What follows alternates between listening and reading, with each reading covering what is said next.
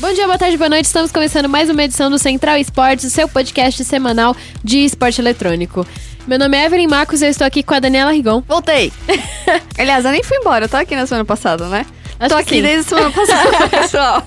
Me prenderam. Seguidamente. No giro de notícias, a gente vai falar do Speed Drifters, que é um novo jogo mobile que vai ter um campeonato no Brasil com 33 mil reais de premiação. A gente vai falar do Yoda, que vai substituir o Hakim no Twitch Rivals de TFT, que é o Mundial de TFT, né? E a gente vai falar também da LMS, que é a Liga de LoL de Taiwan, Hong Kong e Macau, que pode acabar em 2020. Passando para o momento clutch, a gente vai contar um pouco como é que foi a MBR jogando no V4 Future Esports Festival lá em Budapeste. E comentar a notícia quentinha que saiu enquanto a gente tava fazendo o roteiro aqui na segunda-feira, que foi do Henrique, substituindo Able J na Fúria. E tem também a vitória do Brasil na Streamer Showdown de Free Fire e também a vitória brasileira no Fortnite Champion Series. E nos MOBAs a gente vai ter o Foco Ancient, que a gente vai falar de Dota. O Dota Pro Circuit vai começar com um Minor em Los Angeles e um Major em Chengdu. E no LoLzinho, no Foco Nexus, a gente vai falar da série de promoção do CBLOL, em que a CNB caiu do campeonato e a Vivo Cage retornou ao CBLOL. A gente vai dar uma pinceladinha sobre janela de transferências, em que o Hiro e o Weiser saíram da Kabum, o Mental saiu da CNB e o Ryuzaki e o Clown deixaram a Team One, ou seja, alguns dos estrangeiros desse último split deixaram o Brasil. E a gente vai falar também do Flamengo, que vai jogar a fase de entrada com a Dalmon e a Royal Youth, da Coreia e da Turquia. Então é isso, vamos começar aí o nosso Central Esportes. Vai ser um ataque que parece digno de um overtime de uma final. E daí?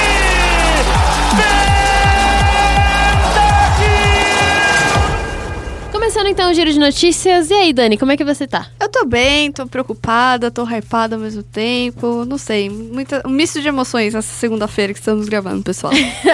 E muito esporte eletrônico aí nessa, nessa semana. Acabou de rolar o, o sorteio do, do Mundial, mas a gente vai falar disso daqui a pouquinho.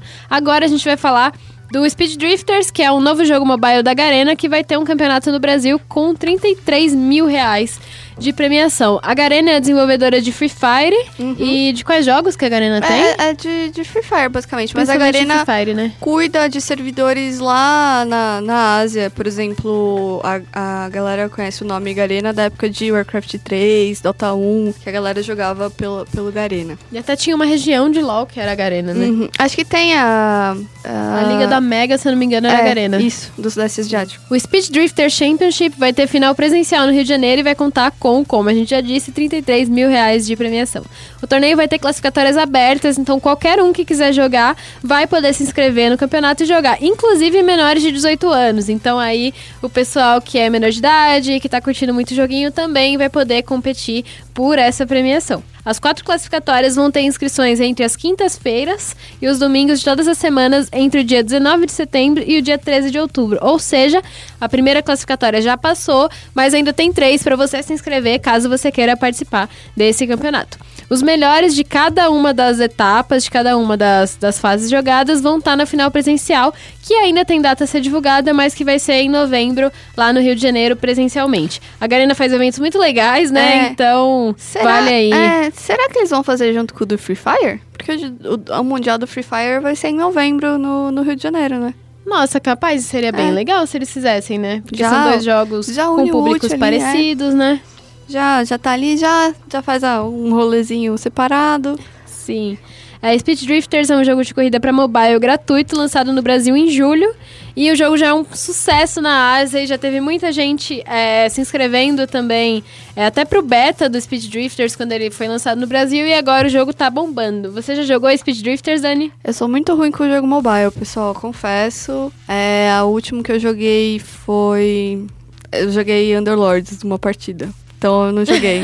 Mas vou, vou confessar que eu tô mais animada esperando o lançamento do Mario Kart, que vai sair pra, pra mobile. Mas no celular eu sou muito ruim jogando, eu fico mais no Twitter mesmo. Ah, sim.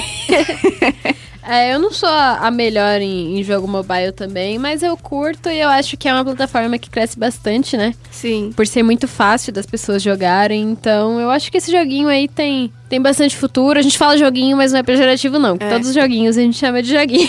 Porque joguinho bonitinho. Então é isso aí. Se você curte Speed Drifter, se inscreve no campeonato, quem sabe você não vira um pro player também de jogos mobile. Enquanto isso, em um jogo que ainda não é mobile, porque a Riot está ramelando, é, vai ter campeonato de Teamfight Tactics, né? O TFT, famoso, na TwitchCon. Vai ser na TwitchCon, vai? Isso. É. Então vai ter o campeonato de TFT lá na TwitchCon, que é o evento anual da Twitch nos Estados Unidos, que se chama Twitch Rivals. E originalmente o Hakim ia ser o representante, né? Daqui e tal. Ah, então, teve uma treta enorme, uma É. treta que já tá vindo de algum tempo, né? Só pra contextualizar um pouco antes de falar a notícia de verdade, o Hakim, ele tinha sido convidado pra esse campeonato da Twitch, que é, é tipo um streamer showdown, que a gente vai falar da- do Free Fire, campeonato de TFT com streamers do mundo inteiro e tal, um campeonato bem legal que o Hakim, ele tinha sido convidado por ser o principal streamer de TFT do Brasil, mas por ele estar negociando com outras plataformas, a Twitch tirou ele desse campeonato, tirou o convite dele e passou para outro streamer. E aí agora ele conquistou a vaga dele através da qualificatória aberta, ou seja, assim, se não vai, se não vai por um, vai pela outra. E aí mesmo assim tiraram a vaga dele e essa vaga que ele conquistou agora vai ficar com o Yoda. É, então, tá, tá um mal-estar aí. Não só do Hakim com a Twitch, mas com a Twitch e vários streamers. Há um tempinho já, muita gente fala que a plataforma negligencia os streamers e tal. Por exemplo, o Ninja saiu, né? Foi pro Mixer. É, sempre que aparece alguma plataforma nova, tipo antiga Zubu, Hitbox, é, agora Cube, a Animo, a galera fica- Nono Live. tá É, Nono também, Live também. Mixer. Tipo, a galera fica, hum, parece ser melhor do que a Twitch, porque a Twitch ainda acredito que, apesar de ter um chat bem animado e muita coisa pra quem assiste, pra quem cria conteúdo, talvez não seja o melhor local. Enfim, né, deu toda essa confusão.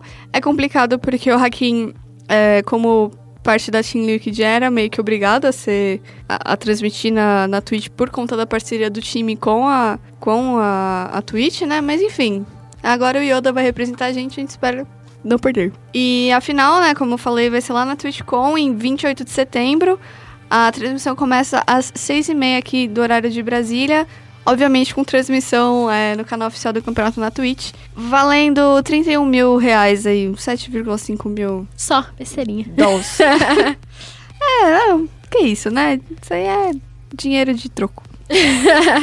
Já falamos um pouquinho de TFT, então, então vamos falar do, do pai aí do TFT um pouco, que é o LOLzinho, que uma das ligas do LOLzinho mundial pode ser extinta em 2020. Daqui a pouco vocês vão ouvir o chat aberto com o pessoal da Round the Rift, que eles defendem muito que a LMS tem que acabar. E pode ser que ela acabe de verdade. Tem que acabar, fim.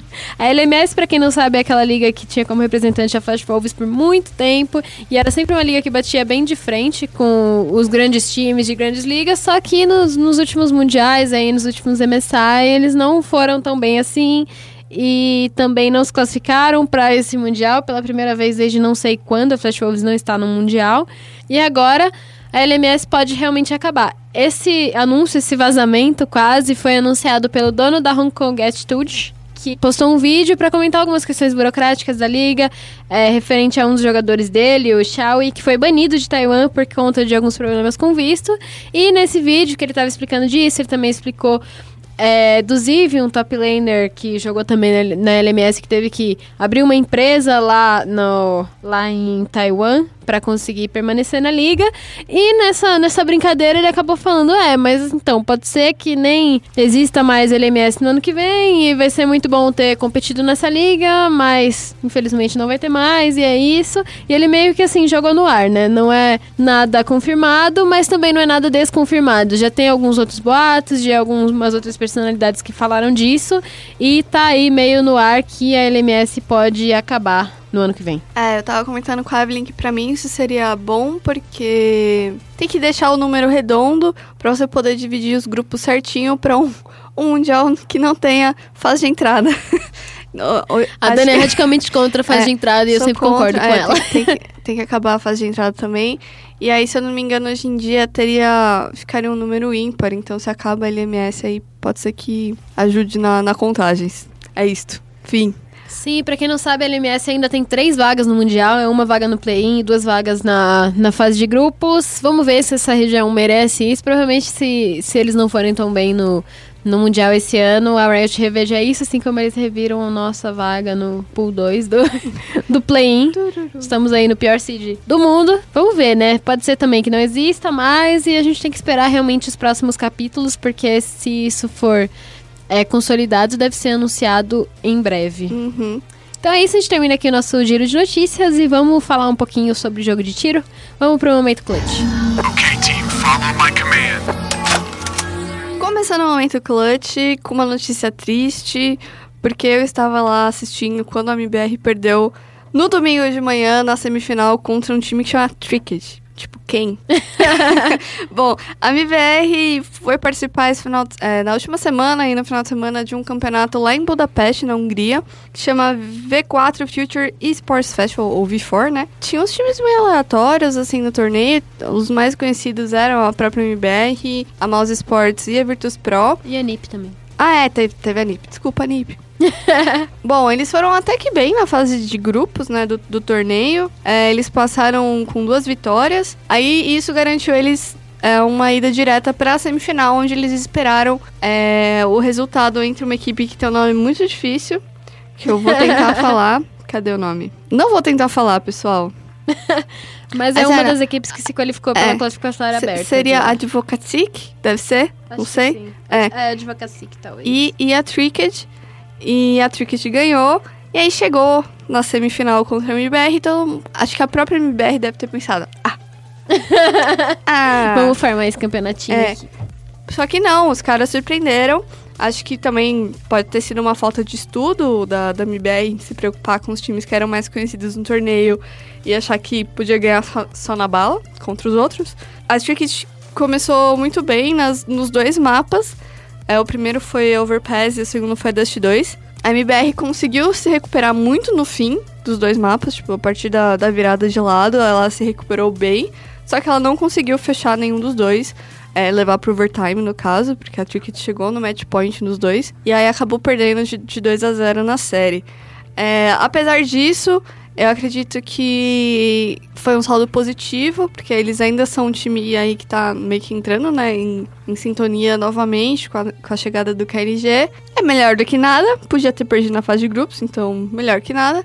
E o Fer foi, assim, um destaque, porque na- no primeiro mapa lá no Overpass ele fez um V4 que, tipo, eu tava 10 da manhã lá, tipo, falando palavrões no Twitter, porque foi muito bonito. Então, acho que foi uma participação aí que, que valeu bastante a pena. É, a Tricked, que foi o, o time que ganhou esse campeonato, eles são um time novo, né? Eles são um time que é, participou de poucos campeonatos, que todos os jogadores entraram esse ano no time, e eles são um time dinamarquês. É. Eu acho que é importante ressaltar verdade. isso.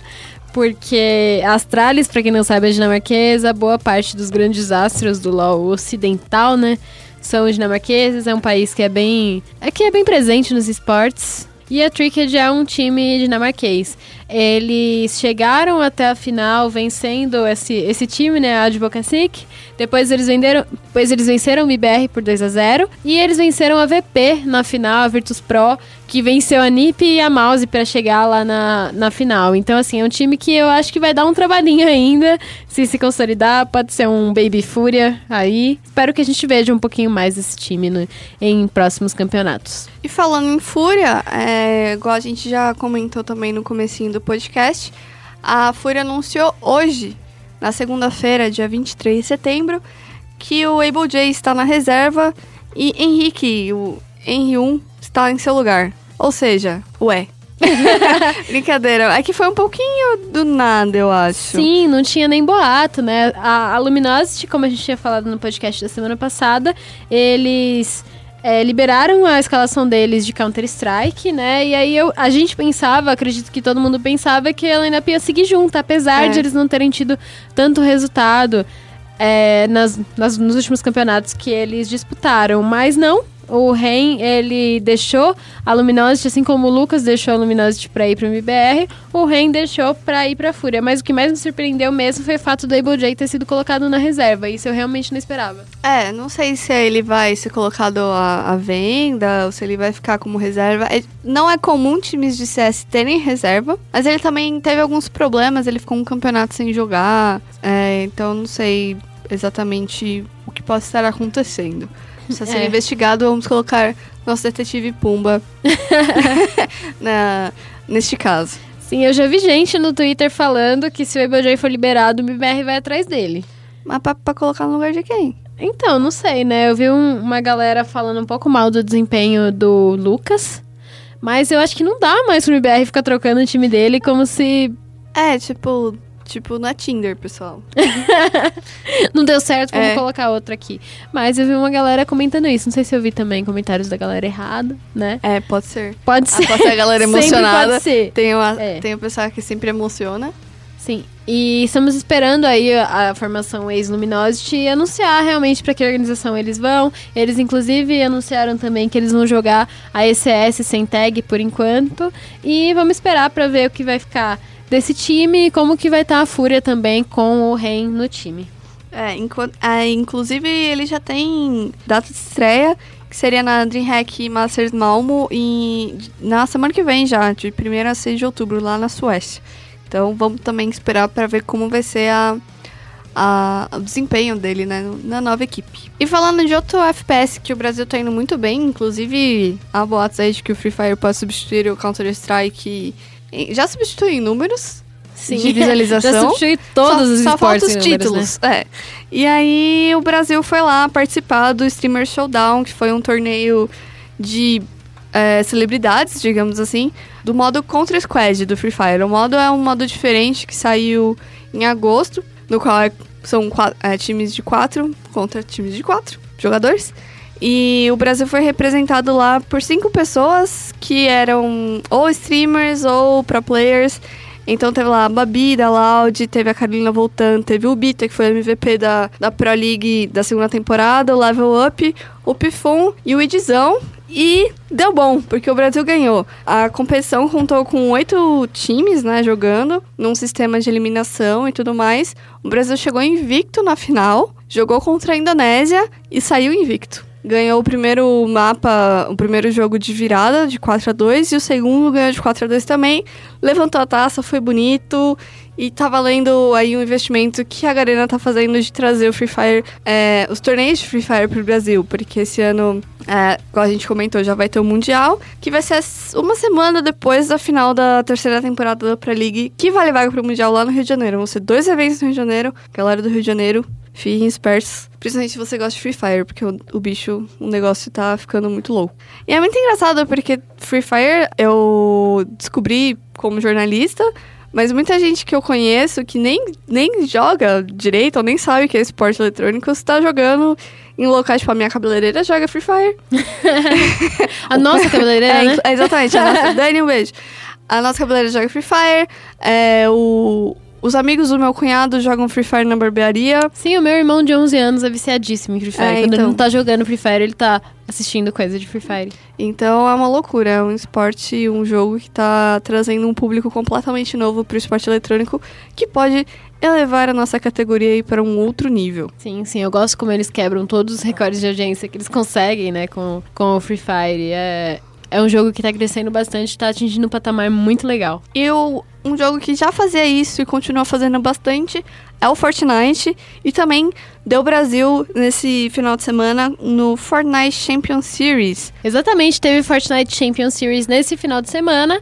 E aqui no servidor brasileiro, que pra quem não sabe, o pessoal da América do Sul também joga, o pessoal da Argentina, do Chile também jogam bastante aqui, mas ficou com a gente esse esse título. Ficou com o Leléo, o Kurtz e o Wishy, que foi uma disputa de trios, e eles três acabaram conseguindo esse título e essa premiação que foi de cerca de 500 mil reais só, né? É muito menino novo farmando muito dinheiro com Fortnite. Eu, eu acho. Eu queria muito ser criança hoje em dia, pessoal. Vocês não têm noção. Eu não teria computador pra jogar Fortnite. Mas, então. Mas dá pra jogar no Ok. celular. Também tem e dá Fortnite. pra ganhar 500 mil no. no- no- Aí eu já não sei. Aí você tem que. Eu não sei. Verdade. Enfim, né? O Leléo, o Kurtz e o Wishy, eles, eles venceram só assim, na última queda, eles bateram de frente com outros jogadores até o finalzinho e no final eles conseguiram esse título. Em segundo no torneio ficaram os argentinos Sean, o King e o Tox. Pra quem não sabe, o King foi aquele argentino que ficou em quinto, eu acho, na, na, na Copa do Mundo, não é? Ele ficou Eu não sei se bem foi terceiro ou quinto. Eu acho que ele ficou lembro, em é. quinto, sim. Que ele levou muito, muito, muito dinheiro pra casa. E o menino é muito, muito, muito bom. Salvou a economia da Argentina. Não é tão bom que a gente use dinheiro como métrica, né, pra essas coisas, mas não tem como não usar, porque foi realmente bastante coisa. E os brasileiros conseguiram igualar a pontuação bem no finalzinho e ganharam no critério de desempate. Em terceiro lugar ficaram o Dragons e o Blackouts e o Master Masterere. É engraçado porque eles estão jogando com as duplas que eles sempre jogam e mais um terceiro jogador. Então você acha uma galera meio nada a ver. É, que eles ficaram em terceiro. E em quarto ficaram o Snow, a VLR e o Tecno Viking, da Red. E em quinto ficaram o Nix, da Cloud9, o Heyo, eu não sei se é esse realmente o nome dele, mas enfim. E o Damage. Ou seja, teve muito brasileiro na, no top 5. Exatamente, pelo menos a gente tá tomando um pouquinho o nosso servidor aí. Então a gente encerra o nosso momento clutch por aqui e vamos falar um pouquinho de MOBA. Vamos para o Foco.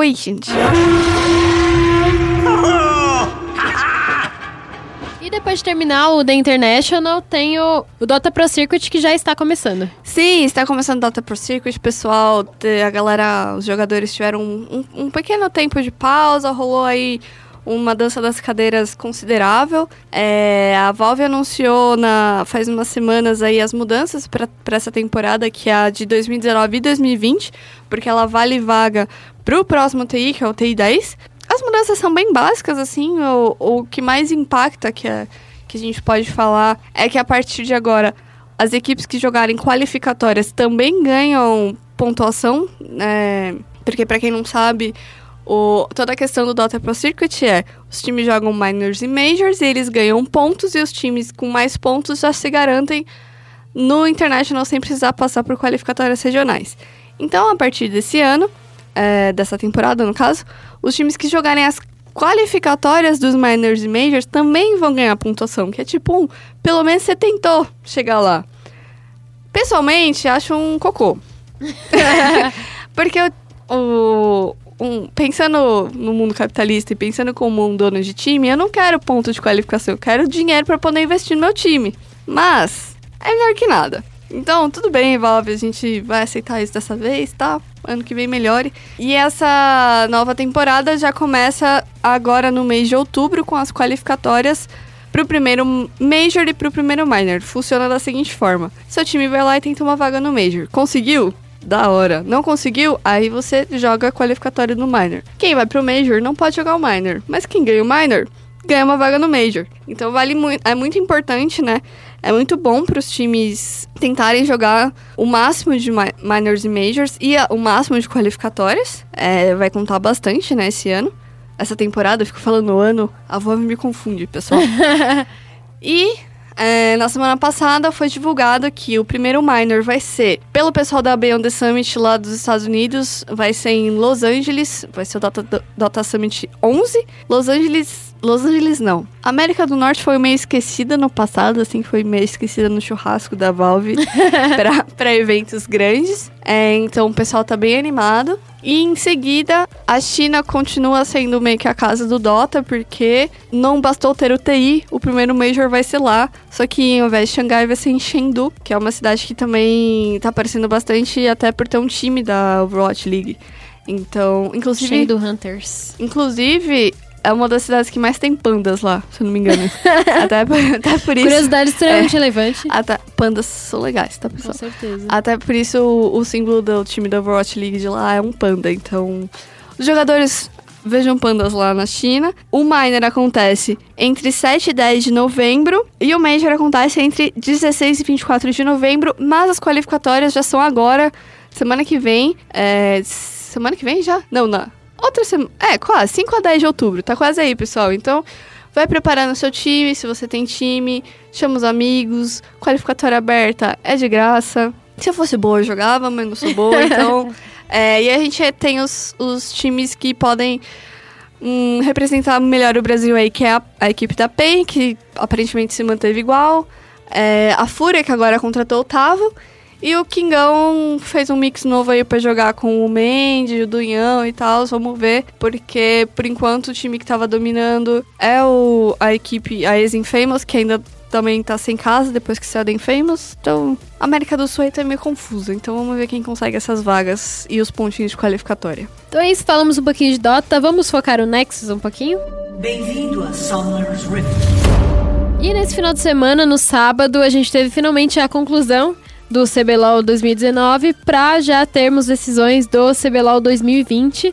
E acontece que a CNB, que é uma das organizações mais tradicionais do League of Legends brasileiro e dos esportes brasileiros, né, caiu do CBLOL após perder a série de promoção para a Vivo Cage. Sim, eu tava assistindo do salão da cabeleireira, que eu tava.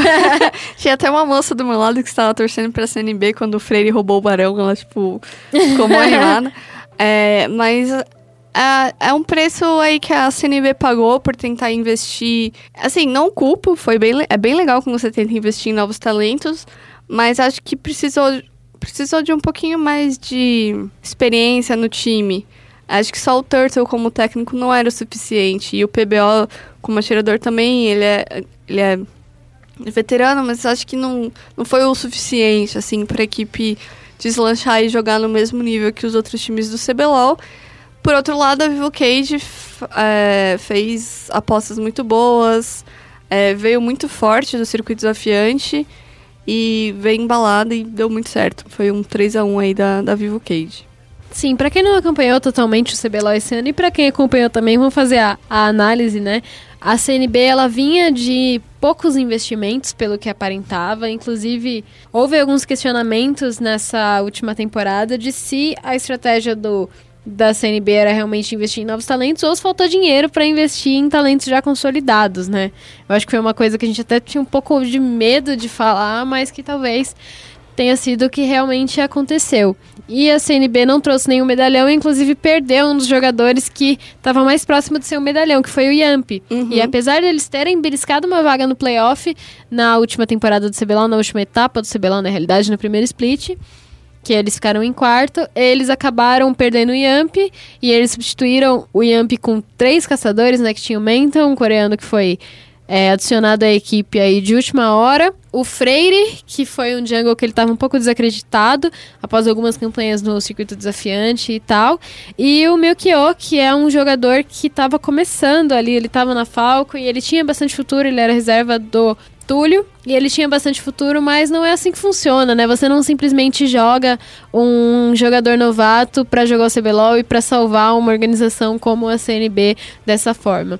O que eu tava pensando bastante nesse final de semana é o quanto é até irresponsável você fazer isso, sabe? Pegar um jogador que está começando e que ainda não tem realmente capacidade para assumir esse posto, para assumir o posto de titular em um time muito grande e forçar ele a ter o desenvolvimento suficiente para bater nos melhores junglers do Brasil. O Milkyo, ele tem toda a capacidade sim de bater no Shrimp, mas não com uma, uma temporada de carreira. Uhum. E eu acho que a estratégia da CNB foi assim, estava fadada a fracassar em algum momento, apesar de eles terem uma comissão técnica extremamente competente.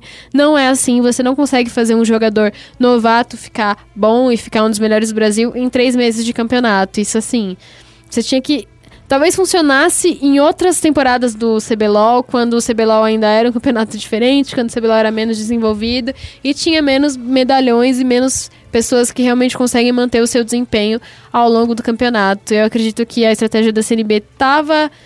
É, uma hora ia dar errado e agora foi o que acabou acontecendo.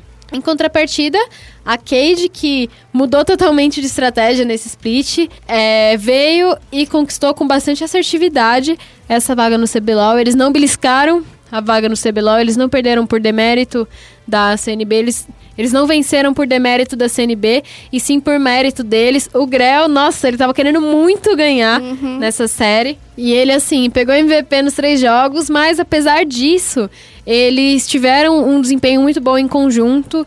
E, assim, nas coletivas, em toda a interação que eles têm, dá pra ver que esse time é realmente um time. E que os meninos todos se gostam e gostam muito de jogar juntos. Eu acho que isso é a coisa mais importante quando você joga um jogo em equipe. Teve alguém, foi o PBO, que falou numa entrevista que a, a CNB não é um time. Sim, ele falou em uma entrevista antes de começar o jogo, eu acho que pra Riot mesmo, falando que esse time da CNB não é um time, que eles não se importam uns com os outros e esse tipo de coisa. O PBO, ele não costuma dar esse tipo de declaração, né? E aí ele acabou dando. O PBO deve estar num momento então, é, complicado tá grave também, o negócio, né? pessoal. Na carreira falar. dele. É, e... Pois é, complicado. Era tragédia anunciada É. da CNB, né? Apesar de tudo, não foi uma série fácil pra Cade, mas eles venceram. Sempre que entra em pauta a questão do sistema de franquias no Brasil, eu sempre apoio, né? Porque ia ser muito bom pro Brasil ter um, um solo fértil para que as organizações pudessem investir sem o, esse medo absurdo do rebaixamento.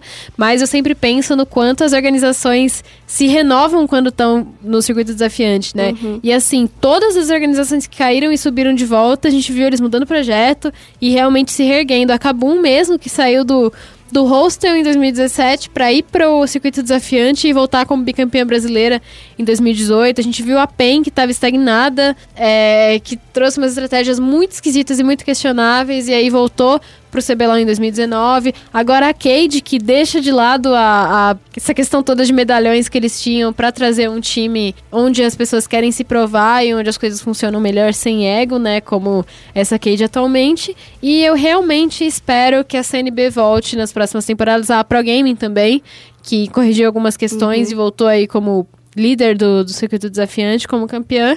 E eu espero que a CNB volte, porque é um clube que, assim, que apesar de tudo, que faz as coisas certinho, apesar dessas estratégias complicadas. Ela nunca teve envolvida em escândalo, assim, não que eu me lembre. sim, Tipo, sim. aliciamento, não pagar jogador, não me lembro. Realmente, po- pode ser falha minha, mas eu não me lembro da, da CNB envolvida em polêmica do tipo.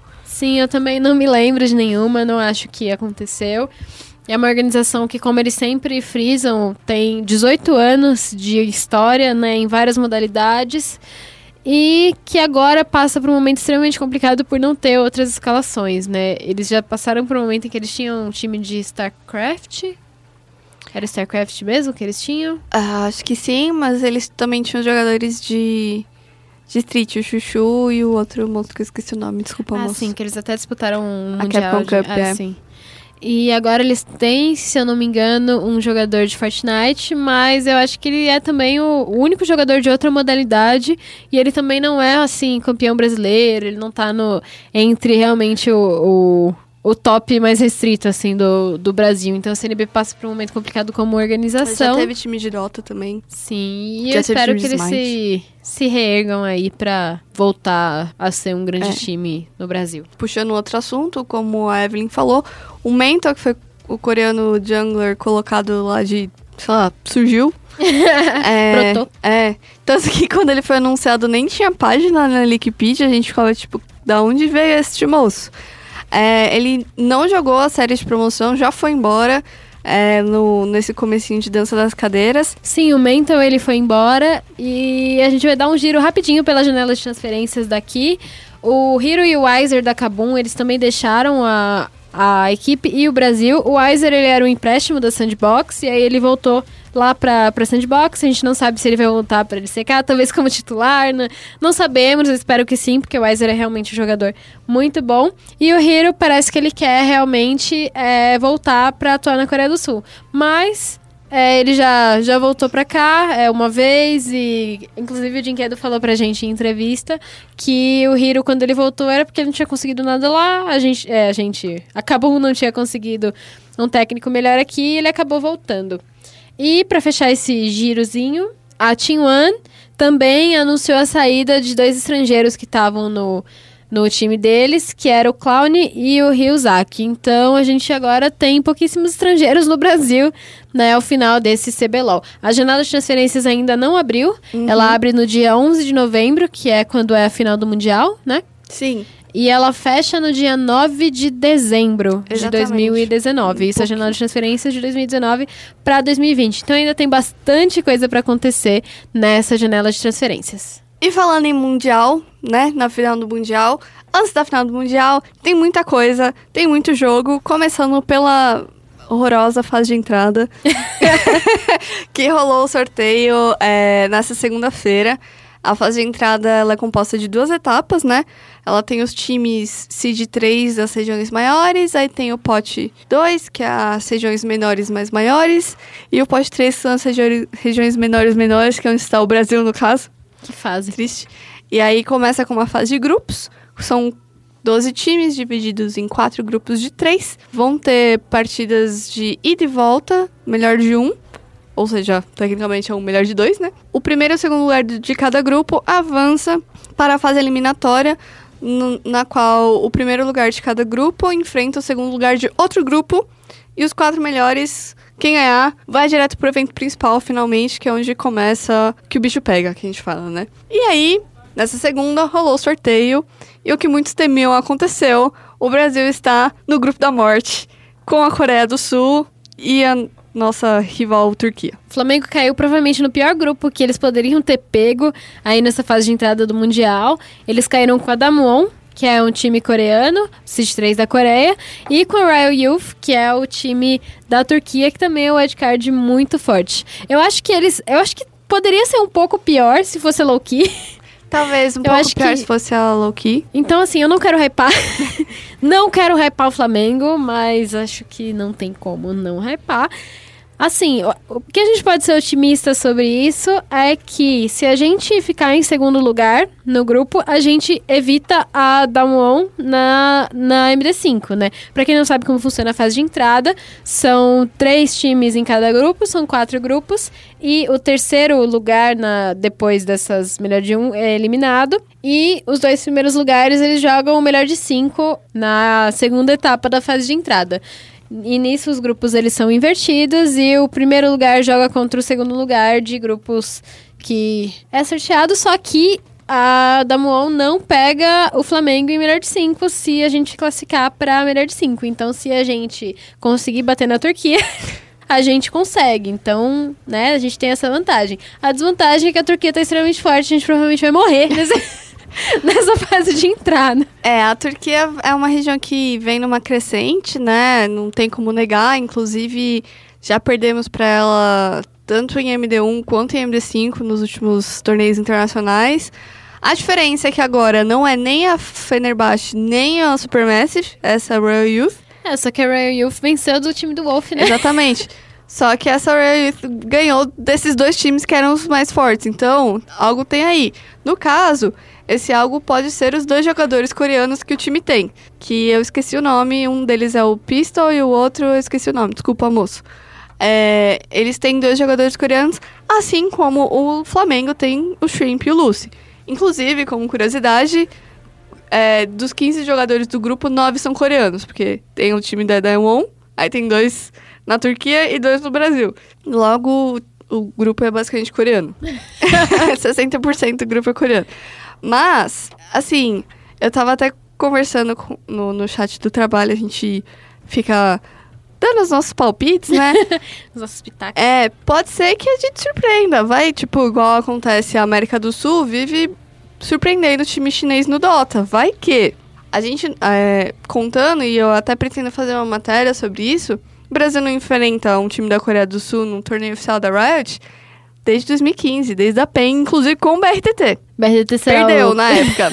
Perdeu na época também, mas vai que, sabe? Então, assim, é, é difícil é, nessa fase porque você quer hypar, mas você também não quer hypar pra não passar tristeza depois. Então, pra ajudar, a gente é, vai ter umas matérias de análise que vão sair aí, é, especiais do Bernardo Pereira, o Beru, famoso. E a primeira delas sai hoje, já nessa segunda-feira, que é exatamente sobre essa, esse grupo do Flamengo. Então, ele vai falar muito melhor do que eu, que tô só nessa dúvida entre hypar e não hypar. Vai ter muito Around the Rift nesse na ESPN nos próximos dias. Só pra terminar, então, o nosso Foco Nexus e também o nosso podcast. Saiu também o sorteio da fase de grupos do Mundial, que é o palco principal do Mundial. No grupo A vai ter a G2, a Griffin, a Cloud9 e o primeiro time do play Não sei se primeiro, né? Sorteado também. Acho que é sorteado, mas eles não podem ser sorteados, tipo. É, a, a, a da UOL não vai ser, poder entrar no grupo A, por exemplo, porque já tem a Griffin. No grupo B, a gente tem a FunPlus Phoenix, a J-Team e o Gigabyte Marines. E o, o quarto time, o seg- e mais um time da fase de entrada. No grupo C, tem a SKT, a RNG e a Fnatic, que Esse- foi jogada esse- aí esse- nesse grupo. Esse grupo. esse grupo. Só passam dois. É, exatamente, tá? Já pensou em entrar, sei lá, a Isurus nesse, nesse, nesse grupo? Ai, gente. Tá, de- gente, Mas, a- assim, aí vai ser realmente uma questão de ganhar experiência, É. né? Aí você vai ganhar experiência de verdade, porque é muito melhor você ganhar Era- experiência apanhando da SKT do que da, da DFM. E no grupo D, a gente tem a Team Liquid, a HQ e a Invictus Gaming e o último time do, do playoff. Então a gente vai terminando aqui a nossa edição do, do Central Sports, mas terminando aqui o nosso Foco Nexus, a gente chega no nosso chat aberto, que vai ter dois integrantes do Around the Rift, a Letícia Mota e o Eduardo o Dudu, o ETS Blade, que vão falar um pouco pra gente sobre a fase de entrada do Mundial. Então fica aí com a gente no chat aberto, que vai ter muita análise legal. Então vamos começar aqui o chat aberto. Eu tô aqui com a Letícia Mota e com o Dudu, Eduardo ETS Blade, né? Obrigado. Eles são analistas de League of Legends e a gente vai falar um pouquinho sobre a fase de entrada do Mundial que tá aí pra chegar. E aí, Lê e Dudu, como é que vocês estão? Tudo bem, e vocês, como estão, meus amigos? Eu tô bem, bom dia. Aliás, eu não sei se quem tá ouvindo é, tá ouvindo no bom dia, né? Então, bom dia, boa tarde, boa noite. É, bom dia, boa tarde, boa noite, uma marca do, do Central Esportes aí.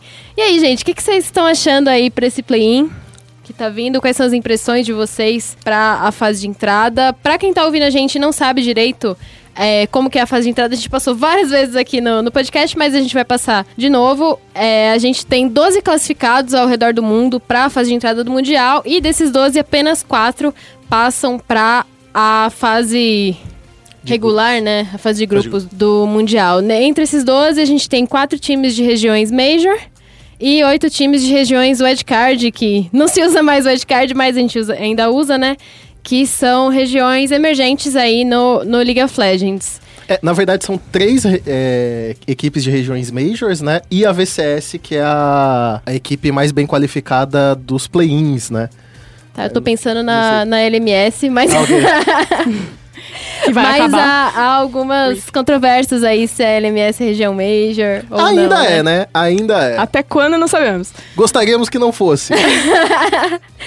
Mas e aí, gente, o que, que vocês acham da, da fase de entrada? E pra começar, eu queria saber qual grupo que vocês gostariam que o Flamengo caísse aí nesse, nesse play-in. A pergunta de um milhão de dólares. Olha, Rolou uma olhadinha aqui no estúdio? é porque eu acho que sempre dá aquela discussão desse momento se você quer um grupo fácil ou se você quer um grupo difícil, né? Tem pessoas que, que gostam que caia um grupo mais tranquilo, pra que, enfim, pra que uma eventual classificação seja um caminho mais fácil. E tem outras pessoas, como eu, que gostariam de ver a nossa equipe contra times melhores pra ver como que tá o desempenho de fato dessas equipes. Então sempre tem essas diferenças entre as pessoas que querem um grupo mais fácil pensando numa classificação e as pessoas que querem ver é, o time brasileiro contra equipes melhores. E particularmente eu gostaria que, que fosse um pouco de cada, digamos assim. Eu acho que a NTZ na, no MSI caiu num grupo relativamente fácil. A gente dizia, muitos até falavam de uma dita sorte que a NTZ teve. E ainda assim nós tivemos a pior campanha no MSI, né? É, eu acho que não dá pra falar mais em time fácil, e já tem um tempo isso. Então, eu acredito que. Independente de quem cair, né, do pote 1, pote 2, eu acho que a gente vai ter, sim, confrontos difíceis. Acho que não dá mais pra falar em confronto fácil. É, dizem por aí que o grupo do sonho seria HKA, né, Hong Kong como pote do pote 1. Pote 2 seria Mega. E Mas, a gente apanhou da Mega também na mensagem. É, pois é. Então, E a assim, Mega tá até melhor. A Mega já não é mais Indo um time pra se questionar muito, não. Mas assim, é, também aí alguns falam também que seria bom cair já com a Danon, a Splice, pra evitar esses times futuramente numa MD5. No entanto, né, é, acho que seria até melhor pro Flamengo conseguir jogar com esses times mesmo. Então, eu acabo defendendo essa ideia de que eu prefiro também esses times no grupo. E talvez o pote 2 a gente prefira enfrentar um time, o time mais fácil, de fato, pra conseguir, de, né, eventualmente chegar nesse MD5. Uhum, entendi. Então, pra começar, é, um giro que a gente vai fazer aí sobre o play-in, vamos falar da Mega mesmo? Que causou um pouquinho de. Algumas sobrancelhas levantadas aqui no estúdio, algumas. algumas opiniões, eu acho que já estão formadas aí sobre a Mega. Vocês acompanharam a Mega na, na liga, de, na liga dela, né? O que, que vocês têm a dizer aí sobre a Mega? Eu, eu não falo mais mal da Mega, porque no primeiro split, ah, enfim, eu e a Lê fazemos, parte do Around the Rift, né? Um programa que O justamente Merchan. fala... Merchan, Ouçam Merchan. lá, gente. E eu, quando assisti os jogos da Mega no primeiro split, eu, eu lembro que eu falei de forma bem veemente que esse time era muito, muito, muito ruim. É, é, parecia que era uma equipe que na própria liga não, não tinha muita noção sobre macro, sobre tomadas de decisão de rota, tinham problemas no draft. Então eu julgava que essa era a equipe que estava mais fraca indo pro MSI. Não acho que, que foi uma equipe que foi forte pro MSI e ainda assim a gente perdeu para esse time na, na fase de entrada do. do desculpa, no, no MSI. E agora. Eu gostaria que a gente enfrentasse eles, eles novamente nessa fase. Gostaria que o Flamengo caísse contra, contra a Mega, sim. A Mega é uma equipe que. A LST, que é uma, uma região relativamente nova, é a antiga Garena. ah, acaba que o time que vem de lá tem sempre os mesmos jogadores, praticamente, né? O Lloyd, o G4.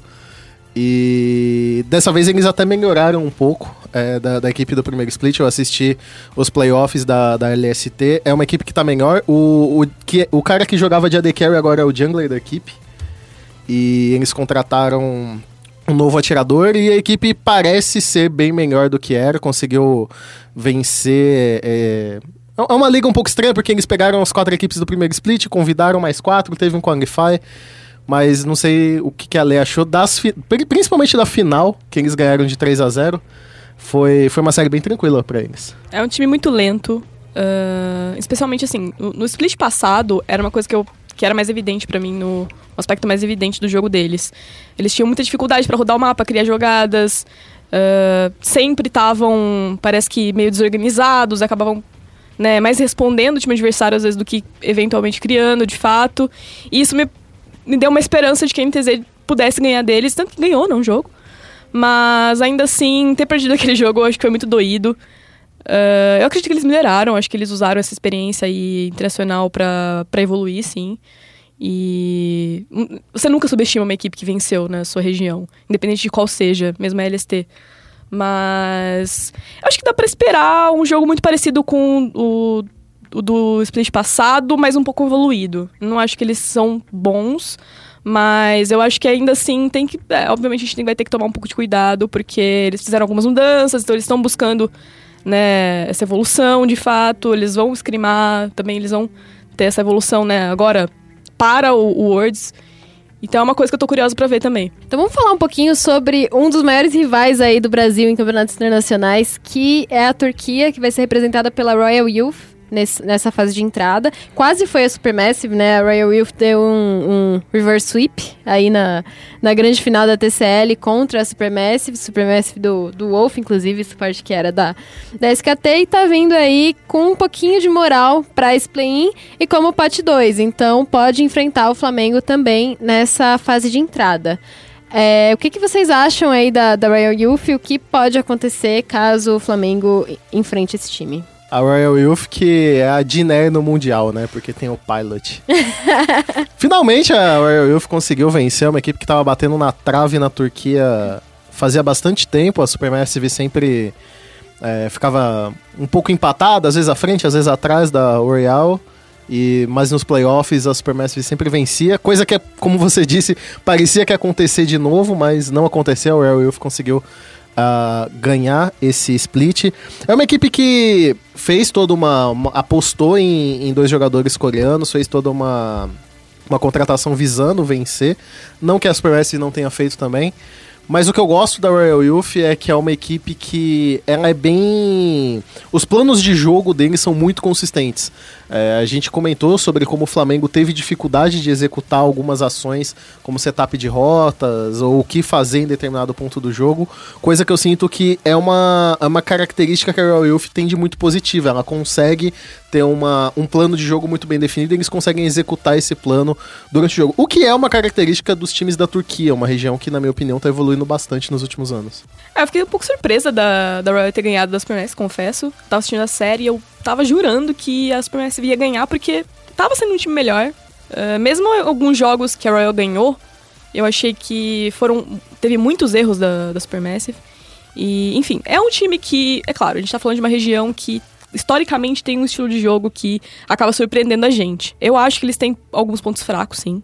Mas como o Dudu falou, eles têm um, um jeito de jogar mais redondinho, eles seguem muito plano de jogo, eles tentam jogar em cima do que é seguro, não é um time que arrisca muito. E o que eu vejo principalmente é, eles têm algumas, alguns problemas com o mid, né, o jogador que deles, o mid laner deles, é, em alguns jogos pra Supermassive, ele acabou morrendo em alguns ganks repetitivos, em algumas jogadas estranhas. Então, assim, a gente pode abusar disso, eu acho, que é uma falha. Claro, falha no jogo deles, se, né, a menos que seja alguma coisa da final, mas pode se repetir eventualmente se eles não corrigirem. Mas é um time que joga muito pelo seguro, então nesse, nesse aspecto é parecido com o Flamengo. O Flamengo também segue algo mais seguro e, assim, repetindo a questão da execução. Se não tiver algo setado e que funcione, do jeito que eles querem, do jeito que eles estão planejando o Flamengo, eu acho que eles vão ter problemas, porque a Royal vai ser um time que vai saber punir exatamente tudo que eles errarem. E é um time que me preocupa justamente por isso. E é uma das equipes, se você considerar as equipes do pote 2, talvez seja a equipe que o Flamengo mais tenha dificuldade de abusar daquilo que a gente fala que é o ponto tão forte do Flamengo, que é justamente a bot lane. Porque a bot lane da Royal Wolf não, não é ruim.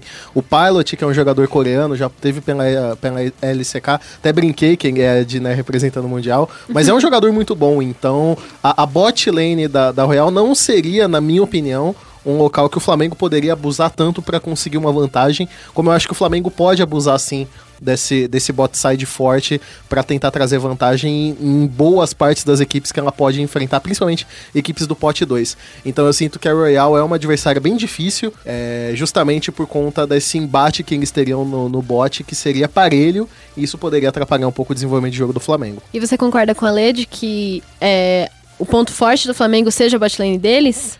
Eu acho que é um, um, meio que o bot side do Flamengo é quase como que uma unanimidade que é o ponto mais forte dessa equipe do Flamengo, né? Eu gosto muito de ressaltar o trabalho que o Shrimp e o Lucy fazem, uhum. mas quase sempre eles fazem esse trabalho em união para fortalecer o bot side.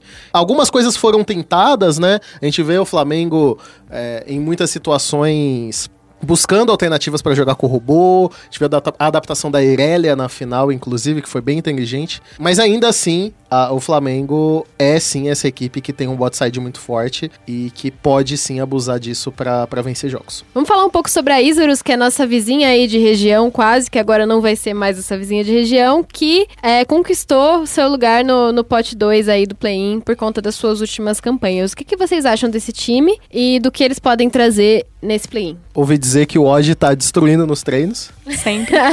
Cara, é difícil falar sobre a Isurus porque na minha opinião, a LLA, com essa junção que teve da, da, das regiões latinas, foi muito positiva para eles. Eu acho que eles tiveram um crescimento muito bom. A gente, infelizmente, não teve Rich Rivals esse ano para ter esse embate entre as equipes brasileiras e eles, para vermos como estaria. Mas considerando o MSI, e a Isurus foi exatamente a mesma Isurus que foi pro MSI, é uma equipe que eu gostei bastante de ver. Claro que tem seus problemas, claro que tem o odd, é o problema e a solução ao mesmo tempo. Isso é desde a época quem era da Lion.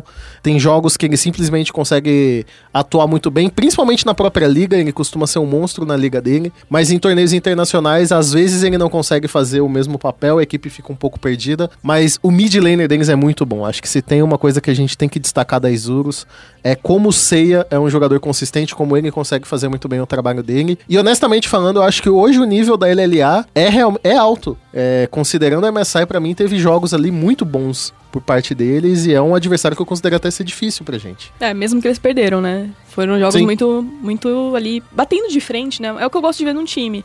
É o que, eu, eu gostaria de ter visto no Brasil, né? Sim, é. Gostaria de ter visto também. Mas o que eu ia ressaltar também é o mid jungle deles, que para mim é o aspecto mais forte, que é, já não é, por exemplo, o nosso, né?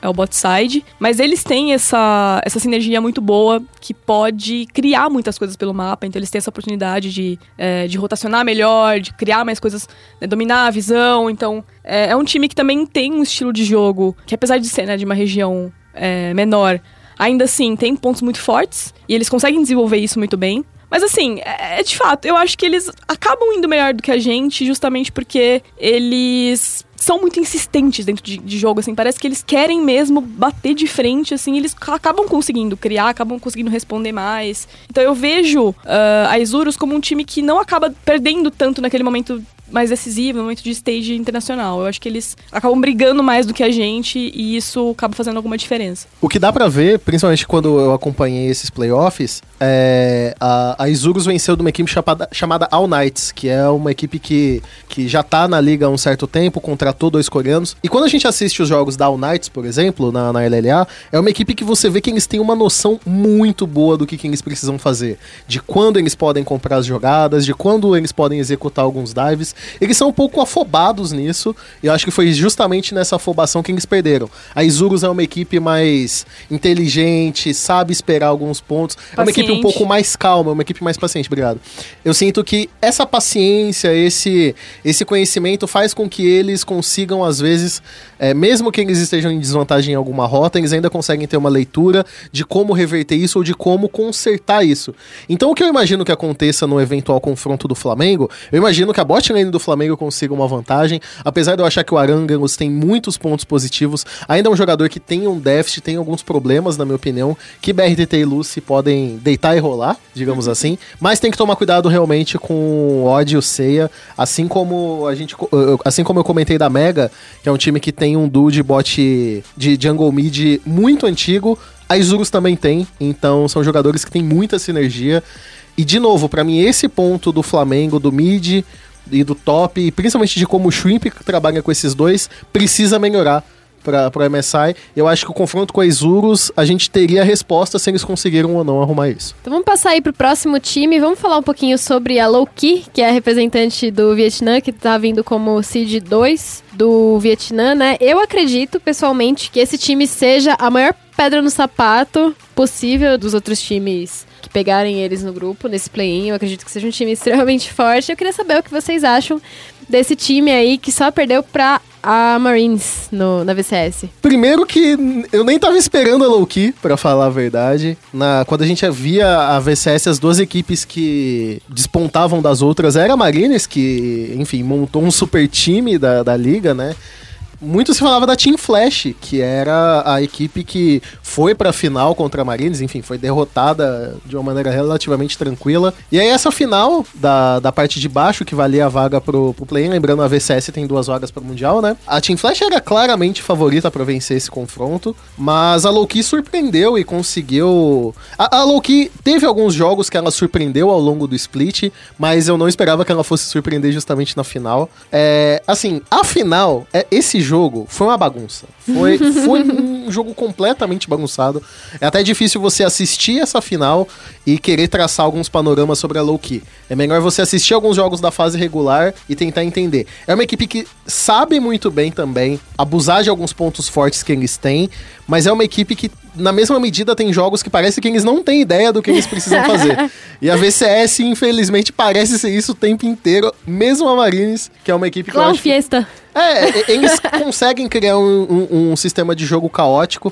E a final, eu não. A, a final de Loki contra Team Flash foi o caos, assim. Parecia um banho de sangue no qual a Loki acabou saindo vitoriosa. Acho que é, é uma equipe muito difícil caso o Flamengo enfrente, porque é uma equipe bem imprevisível. É uma equipe que você não. Por exemplo, de todas que a gente tá Isso é uma conversando. característica da VCS, né? De tudo que a gente tá conversando, a gente fala, por exemplo, ah, a Isurus tem um, um mid laner e um jungle forte, a Mega tem algumas características, a, a Royal Wolf e outras. A gente pode falar de características fortes e fracas de praticamente todas as equipes. Só que quando a gente vai pra uma Loki ou pra qualquer equipe da VCS, é muito difícil, porque eles podem fazer as coisas acontecer de uma maneira muito própria deles. Eu amo o Vietnã. Eu- Eu amo o Vietnã, eu acho que a VCS cada vez mais tem se destacado em competições internacionais e não é à toa. Eles criaram, eles beberam muito do espírito chinês, essa coisa de, de massacre e vamos criar aqui, vamos daivar aqui, vamos fazer isso. E eu gosto muito disso porque justamente é o que a gente precisa no LoL atualmente. A gente precisa dessa do que a gente tá chamando de bagunça, de A gente caos. precisa de doideira. É, é um meta, assim, que, que eu comecei a gostar muito desse meta, porque ele foge um pouco daquilo que a SKT é, criou a dinastia né, dela com base nisso e tudo mais. E Ela tá falando isso porque lá vem. esse estilo de jogo de meter o louco, tem uma equipe aí ao redor do mundo que faz isso, que eles são incríveis, que se chama G2. que por acaso é o time que a Lei gosta um pouquinho, né? É, um pouquinho. De fato, assim, a, imprevi- a imprevisibilidade desse time, eh, ela é criada e eu acho que ela é intencional. Cada vez mais fica difícil ler o que eles querem fazer e como eles vão jogar, e isso é o, é o que torna tudo mais difícil, porque como você vai, como você vai draftar, o que, que você vai fazer, o seu plano de jogo se complica, porque você tem que responder o que o adversário tá propondo. E se você entrar no jogo que, que a VCS propõe, você tá ferrado. Ainda mais em MD1, né? Você tá ferrado, porque se você entrar no caos deles, no- naquilo que eles vão planejar, aquilo que eles querem fazer, Você não sai. assim, você vai estar sendo dominado por eles. Então, é, é o que a Marines faz também. A Marines, ela trabalha muito em torno desse de- do jungle, das, das potencialidades que eles têm em torno do mapa, né, do que eles podem criar, do que eles podem fazer, e você é envolvido pela Marines. Você é levado com eles. É tipo uma correnteza. Então, eu gosto muito desse estilo. Eu acho que. Tava até pensando que a Loki talvez seja o time mais complicado de lidar junto com a Unicorns of Love, porque é um time também que tem, é muito versátil. Então os times mais versáteis vão, acho que vão ser o que mais vão dar trabalho, porque vão tirar a gente da zona de conforto, e isso vai ser, vai ser um pouco tenso.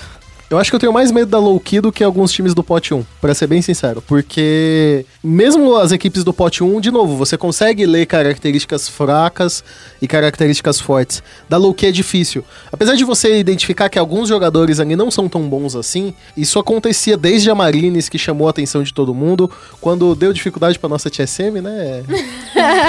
Só abrir um recorte pra falar disso. O que eu conheço da VCS vem muito da Marines e vem muito desse susto que eu tomei, que foi o primeiro presencial que eu assisti na minha vida foi aquela MD5 do Play-In de 2017, que eu assisti presencialmente. Eu falei, não, eu vou ver meu time ganhar. E a Marines deu um susto na TSM, que eu lembro que o- os jogadores eles voltavam pro palco, assim, dava pra ver o tilt no olho deles, assim, eles não sabiam o que tava acontecendo, a torcida não sabia o que tava acontecendo, os analistas não sabiam o que tava acontecendo, e eu gosto muito disso na VCS. Essa coisa de, meu Deus, o que está acontecendo nesse jogo? Eu lembro que eles trouxeram umas bot lanes nada a ver, trouxeram o Nautilus quando o Nautilus não tava no meta, trouxeram... Welcome to Vietnam. Eles não são presos em nenhum aspecto de meta ou algo do tipo. Eles, se precisarem trazer para uma zona de conforto, eles vão, precisar, eles vão trazer. E se eles quiserem fazer uma coisa louca, eles vão fazer. Quem lembra daquele Nocturne nível 6 aos 4, 5 minutos de jogo, gankando o bot? Aquilo foi algo incrível. E dentro de uma série MD1, como é o caso da, da fase de grupos do play-in, eles podem surpreender muita, muita gente. A, a, a Lê tava comentando. E é, eu também comentei sobre essa questão da Isurus, que é uma equipe que, mesmo nas derrotas, é, vendeu caro as derrotas, né? Uma equipe que batalhou, mesmo sendo derrotada, é, mostrou um jogo muito bom. E eu digo que há muito tempo o Vietnã tem sido essa região. Mesmo se eles perderem, mesmo se esse time saia do grupo perdendo todos os jogos, a gente não sabe se isso pode acontecer ou não. Pode acontecer. É, é uma equipe que você vai ver brigar, é uma equipe que você vai ver tentar, é uma equipe que vai colocar o estilo de jogo dela dentro do jogo. E eu sinto que é uma coisa que eu sempre quis que as equipes brasileiras fizessem. No MSI ou no Mundial, e que há muito tempo eu não vejo as equipes brasileiras fazerem. Que é chegar lá e vender caro, mesmo que sejam derrotadas, o que eu espero de uma equipe brasileira num, num torneio internacional é que ela mostre força, ela mostre pontos positivos, ela venda caro essas derrotas. Porque o que tem acontecido recentemente é justamente algumas derrotas que você parece que nem viu a equipe jogar direito ou não conseguindo executar nada do que eles se proporam. E a Lowkey é uma equipe, assim como todas as equipes da VCS, além de serem muito imprevisíveis, é uma equipe sim que tem esse ponto de que mesmo você que você ganhe deles, eles vão batalhar até o final e você não pode é, piscar um minuto porque eles podem reverter, fazer alguma coisa louca e virar o jogo. É, mas o que mais me preocupa é que são equipes que, por exemplo, não se prendem tanto a picks. Sim. Eles acham que realmente tudo é definido em estilo de jogo, em como você vai jogar e plano de jogo. Então, por exemplo, na final, entre Marines e Team Flash, três vezes passou o Garen Yumi. Não foi banido. E a Yumi não foi banida. E assim, porque eles acreditavam exatamente que, tá, deixa passar isso, a gente não acha que isso é o problema, a gente acha que o problema é a execução. A gente não usa estratégia de corno. tipo, Garen Yumi, Solitari... Então, assim, o que eu acho mais perigoso desses times de fato é que eles não se prendem a, a picks, a ideias de, de draft. Eles acham que o mais importante é a execução e eles vão trabalhar em cima disso. E é aí que vem o, vem o perigo. Eles abusam muito de trazer uma match que eles consideram ou que eles estudaram como favorável. É uma coisa que eu, honestamente, sempre critiquei muito. Eu acho que no, no League of Legends atual, você não pode só se basear em quão fácil vai ser a sua rota ou não. Você tem que pensar como que vai ser sua teamfight, como que vai ser sua transição, como que você vai executar outras coisas ao longo do jogo.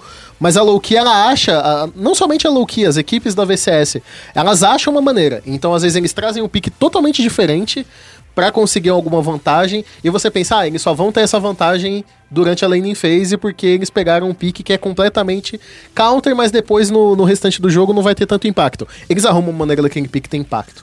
Eles estudam alguma maneira daquele pique que você não espera, ele vai encaixar de alguma forma e vai conseguir fazer alguma coisa nas lutas, no, no mid-game. A low-key, eu, eu gosto de dizer uma coisa, a low-key é o time que você veria um Nautilus splitando. eles podem fazer algo desse tipo, eles não ligam, eles tentam e se eles treinaram, eles têm segurança, eles vão executar. Sim, eu gosto muito dessa coisa de que a VCS cria o seu próprio meta, né? Mas seguindo aí com o nosso giro do, com o nosso giro do play-in, vamos falar um pouquinho da Unicorns of Love também, que é o representante russo nesse, nesse play-in. A Unicorns of Love que finalmente conseguiu a classificação deles pro Mundial, só que dessa vez pela Liga Russa. Não se enganem, esse time é 60% da Vega que tava no, no MSI. Basicamente, as más línguas, não sou eu dizendo isso, tá? não sou eu. As más línguas dizem que a UOL pegou os três melhores jogadores da Vega e uma bot lane um pouquinho melhor, porque não dá pra falar que Nex e Edward são tão bons assim. Isso é uma maldição pro BRTT e o Lúcio apanharem deles Pois no play-in. Mas Hino de desespero. cada K é uma lágrima. Uma das coisas que dá pra falar sobre é, é, essa equipe da UOL é que a comissão técnica deles é a mesma comissão técnica, ou parte da comissão técnica, de quando essa equipe disputava a Liga Europeia, antiga LCSU. Esse time, enfim, teve campanhas muito boas na liga, e quando eles foram pra Rússia, eles trouxeram parte dessas, dessas pessoas. Então a organização é, em tese, a mesma da que disputava a Europa, com jogadores claros turcos. Ah, enfim, a gente viu bastante de Bosa, Nanasik jogando, a gente sabe o que essa equipe pode trazer. Uma das coisas que surpreendeu foi justamente os piques diferentes da bot lane, né, do Gadget e do Santas, que não estão junto com os outros, né, eles ficaram na Vega. Então eles têm uma bot lane um pouco mais standard agora, e eles conseguem trabalhar muito mais o mapa com o top e com o mid. É uma equipe que tem problemas, é uma equipe que posso até pagar a língua. Eu sempre, eu sempre me ferro pelas coisas que eu falo é, de prévia, mas eu honestamente acho que não é uma equipe difícil pro Flamengo enfrentar. Eu vejo que as características fortes do Flamengo são sim características que, que se sobressaem as características da UOL. Eu acho que tem que tomar cuidado com, com essa equipe monta de estratégia e como ela pode tentar acelerar o jogo desde o começo, que pra mim é um problema que o Flamengo enfrenta. O Flamengo não costuma ter começos de jogos early games tão bons assim. E a equipe da UOL consegue. Mas se a UOL não conseguir construir esse early game forte, não conseguir essa vantagem no começo do jogo, eu sinto que o Flamengo consegue ser superior a essa equipe depois desse período, até pela, pela vantagem que, de novo, a gente fala sobre o bot side, sobre como o Lúcio e o Shrimp trabalham em conjunto. Então acho sim que é, um, é, um, é uma boa match pro Flamengo, desde que tomem um cuidado ali com o early game. Bom, vamos lá então, unicórnios do amor aí. É... Eles têm o cara vestido de unicórnio, isso é muito legal. Não, eles têm uma camiseta ótima, maravilhosa. Isso eu não posso criticar. Mas. não, é, o logo deles é fantástico, mas Sim. enfim. Eu amo. É, o que eu, assim, o que eu mais penso sobre essa Unicorns of Love, que, que ainda me lembra muito da Vega, é, porque eles bebem muito dessa essência, não só porque trouxeram, né, mant- mantiveram três jogadores, mas de fato a botlane é, evoluiu, né, melhorou com esses dois novos, mas eles ainda mantêm esse estilo de jogo que surpreende o adversário com esses picks malucos, né? E o Nanasik continua sendo aquele jungler irritante de early game, que procura muita coisa, que ganka muito cedo, ele quer muito abate, ele quer colocar vantagem pras rotas, então assim, é uma coisa pra você tomar cuidado. Ainda mais quando você tem no caso do Flamengo, né, dependendo do que eles forem propor, você tem um lado que pode ser muito forte um lado que pode ser muito fraco eventualmente. Então, eles vão querer abusar disso, eles vão saber, eles- se eles estudarem a gente, né, fizerem lição de casa, eles vão saber que a gente tem um lado muito forte, que é o bot side, e alguns lados que tem alguns problemas, e é isso que eles vão focar, eu acredito. Então, é, é um time pra ficar preocupado. Tem analistas por aí falando né, do- ao redor do mundo falando que o Unicorns of Love talvez seja o time mais perigoso desse pote 2. O time mais, assim, a você ficar de olho, porque pode surpreender. E eles, de fato, eu vejo eles tirando a gente da zona de conforto com esses piques estranhos e forçando a gente a, a pensar em outras coisas, porque ele, principalmente o objetivo deles quando eles fazem isso é tentar ganhar as rotas, né? Tentar colocar essas rotas na frente. Então, é, vai ser complicado. Não vai ser nada fácil, não, mas eu acho que dá pra ganhar se a gente tiver algo planejado em torno, né, pra responder o que eles vão propor. Pode hypar? Não hypa, não hypa, não hypa. Melhor não hypar. Assim, a filosofia do hype hoje em dia ela é bem questionável. Eu tô tentando Hype é fazer. zica. É, Eu tô tentando fazer o contrário. Eu tô dizendo que vai ser horrível pra ver se der. Porque sempre ele fala, não, vai ser bom, a gente vai conseguir. Vamos com esperança. Dessa vez eu tô O falando, Flamengo não, está vamos, no melhor grupo. vamos sem esperança, vamos achar que vai ser horrível, que aí vai ser bom. é, já dizia um poeta aí, né? Torçam por, por nós, mas não hypem nós, né? Então, Torce, mas não hypa. Então vamos falar um pouco do pote 1, dos times que vem aí como melhores times do play-in, talvez aí. Vocês querem começar por quem? Pela Coreia? Pela LMS? Deixa a Lei escolher. Sabia que ela ia escolher o time europeu.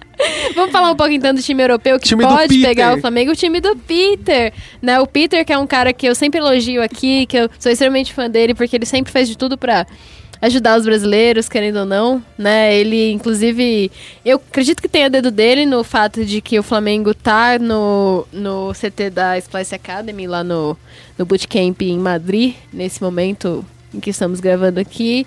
O que, que vocês acham aí da Splice? O que, que a Splice pode aprontar nessa fase de entrada? Bom, a Splice teve alguns problemas durante o split, isso é inegável. Ah, chegou um momento que eu até acreditei que eles fossem, né? Eles podiam bater a Fnatic, enfim. E de fato eles estavam batendo de frente em alguns jogos. Então, eu acho que eles cresceram muito durante esse split, eles melhoraram, eles ah, arrumaram alguns problemas, mas eles ainda mantêm também alguns vários problemas, especialmente de mid-game. É, trans- essa transição aí de early pro mid-game que acaba sendo mais confusa do que os, os top times do EU atualmente. Ah, acho que é um time muito perigoso ainda assim, porque eles têm pontos fortes diferentes. Eu acho que eles podem usar muito bem do Vit, ele- eles podem usar bem do Humanoid também, que é um jogador que vem crescendo muito como mid laner. Bot, bot side é o que mais me preocupa, porque eles têm um bot side muito forte. O Kobe e o Nurse Karen, eles passaram basicamente o split inteiro batendo muito, muito de frente, muito bem com as outras bot lanes, mesmo as melhores. Ah, pelo Provil dava pra ver isso, dava pra ver que eles estavam trocando muito bem, tendo esse 2v2 muito estável. Então, assim, é uma equipe que, se cair contra a gente, me preocupa bastante, porque eles vão abusar muito desses erros do Flamengo. Eles podem criar vários estilos de jogos diferentes, eles podem jogar muito bem. É, acho que vai ser complicado, especialmente porque eles têm um jungler também que funciona bem em vários. jogando pra vários lados. assim. tanto no mid, no jungle mid, ele é muito bom. Jogando pro bot, ele é muito bom. Ah, se o Vist também tiver um, um pique de conforto, ele vai ah, fazer o dele, ele vai jogar muito bem, vai dar trabalho pro robô. Então, é, é, é um time que me preocupa. Acho que, principalmente Coreia e EU, que mais me preocupam nesse, nesse pote 1. Me preocupa também. Bastante. Como a Lê falou, o, o Kobe e o North Karen são, são uma bot lane muito consistente. Mas mais do que enfrentar uma bot lane consistente, que eu acho que anula um pouco daquilo de um ponto forte que o Flamengo pode abusar. Os dois solo laners da, da Splice são muito bons, na minha opinião. O, o, o Vit é, é, é, é um top laner que, particularmente, eu gosto muito de ver como ele joga. É, eu acho que ele acaba sendo. Você não vê ele brilhando tanto, porque você tem um Wunder na Liga, na, na Liga Europeia que. O Ipo, É, você tem dois. Você tem outros top laners ali que são world class, digamos assim. O Wunder, pra mim, ele poderia jogar em qualquer equipe do Mundial. Eu só não vejo ele melhor do que o Deixai, mas é porque o Deixai é um pouco bugado, né? Eu acho que o, o grande problema quando a gente enfrentar uma Splice é como lidar com esses dois solo laners tão bons, principalmente no topo, que ainda acho que é um problema que o Flamengo encontra. Com certeza é uma das coisas que o Flamengo tá treinando. Inclusive, se o Flamengo nesse bootcamp tiver a oportunidade de, de treinar justra- justamente contra essa Splice, eu acho que pode ser uma experiência muito positiva, porque eles teriam esse embate contra uma equipe com duas rotas tão fortes e tão e, e- e- tão soberanas, digamos assim. O- o- vamos só lembrar, o Manoid ele foi eleito pelos especialistas da, da Europa como o segundo melhor mid laner da, da, da LEC, ficando só atrás de nada menos do que o Caps. que é também um mid laner world class. Então, a Splice é, mesmo sendo uma equipe de seed 3 da Europa, a Europa tá muito forte. A Europa é uma região que eu acho que não tá errado quem tem mais medo da, da equipe europeia do que da equipe coreana. E vocês acham que a Splice aí, independente do grupo, falando um pouquinho de análise somente, de palpite, pode ter um pouco de, de fanboyzagem também. Vocês acham que a Splice já tá, assim, previamente garantida no Mundial? Dá pra falar isso ou é empolgar? Considerando os times do, do pote 1, né, o único que me preocupa, assim, no eventual MD5 seria, para a Splice, né, seria o Vietnã e seria a Coreia. Eu acho que são as duas regiões que mais poderiam trazer problemas pra, pra Europa. Justamente porque o Vietnã joga aquele estilo de jogo que a gente tava comentando até agora, que eh, faz você ter que entrar, né? Acabar entrando no, no jogo deles, no, no meta deles, na ideia deles, e você é levado, você né, acaba acaba entrando nessa fiesta aí maravilhosa. Mas é, são dois times que eu acho que podem acabar lendo muito bem a Splice, lendo muito bem o que, que eles fazem, draftando melhor, conseguindo anular um pouco desses, desses solo laners e abusando dessas vantagens. Então, tanto a Coreia quanto o Vietnã, pra mim, podem acabar conseguindo tirar a Splice aí. Então, tem que- ela tem que tomar cuidado também, porque mesmo que a Danwon não seja esse time, nossa, melhor time coreano não é, mas ainda assim, quando eles estão jogando 80, eles são um time muito, muito forte. Então, acho que dá pra hypar bastante a Danwon. E a Splice tem um certo cuidado aí. Mas acho que dos outros times, né? Clutch, a Hong Kong, acho que é bem, vai ser bem tranquilo pra eles. É, eu acho que me surpreenderia bastante caso uma Splice não, não conseguisse chegar no, na, na fase de grupos. Como a Lê estava explicando essas características.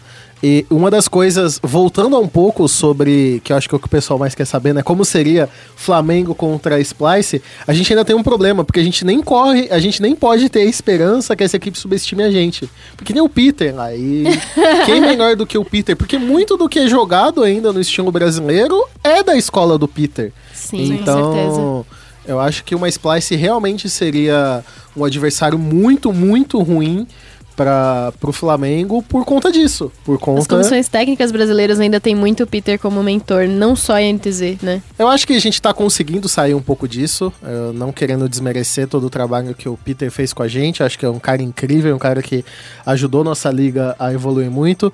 Mas eu acho que a gente tá conseguindo dar alguns passos com as nossas próprias pernas, digamos assim.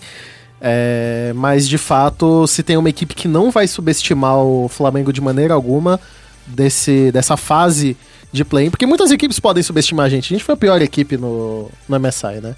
A nossa região foi a pior região no, no MSI. Então muitas regiões podem acabar subestimando a equipe brasileira, mas eu sinto que a Splice com certeza não vai ser uma dessas. Beleza, então vamos seguir o, o giro pelo pote 1. Vamos falar da LCS um pouquinho, vamos falar da Clutch. Que ganhou da TSM. Eu queria que fosse a minha. TSM, mas a TSM incompetente. Diretoria Jim Carrey. Vamos falar da Clutch aí, a Clutch do, do Rune, né? Infelizmente, Ou felizmente. não aguento mais o Rune no Mundial. Se vocês estão assistindo os jogos da Solo Kill, olhem como esse cara é troll. Tadinho. A solo kill todo mundo Rune pode que foi trollar. amassado junto com o É que ele Lira é fofo, né? no solo kill. lá no solo kill europeia, tomou um baile lá pro RTT e pro Lucy. Hypei um pouco, mas não vou hypar, não pode hypar, não pode hypar o Flamengo. E o que, que vocês acham aí da Clutch? O que, que a Clutch vai trazer pra esse play-in? Eu acho, é, entre os times que estão de, tipo, 1, que a Clutch é a que menos tá garantida no Mundial. Não, é- a gente foi dar- eu e a Letícia se olhamos aqui, um procurando no olho do outro o que dizer, porque Porque NA é, compli- é sempre NA é complicado. complicado. Tirando a Vocês não vão T-Liquid... falar mal do NA na frente da minha salada! Ai, meu Deus, NA... KKK Cry, como diz meu amigo Jean. Ou AAL, né? Aran American League. Porque... Ou região pra gostar de uma midizada. Cara, eu realmente acho que a Clutch seja a equipe mais fraca desse pote 1. Honestamente, eu acho a HK melhor do que a Clutch. E, e olha que a HKS de 3 da LMS. A, a Clutch tem pra mim jogadores muito bons. Principalmente o mid laner deles. Eu acho que o mid laner da Clutch é, é um cara que tá. Acho que a gente acaba lembrando do Rune, equipe do Rune. Mais uma vez o Rune no Mundial, indo pela terceira região diferente. Mas eu acho que o mid laner da equipe da Clutch é a- o protagonista dessa, dessa equipe ter conseguido A gente não tá falando de uma TSM agora por conta do mid laner da Clutch. Então. É, é para mim o, o, ponto forte deles, principalmente o que o jungler consegue fazer. O jungle mid dessa equipe tem uma força, eles conseguem sim fazer um trabalho muito bom.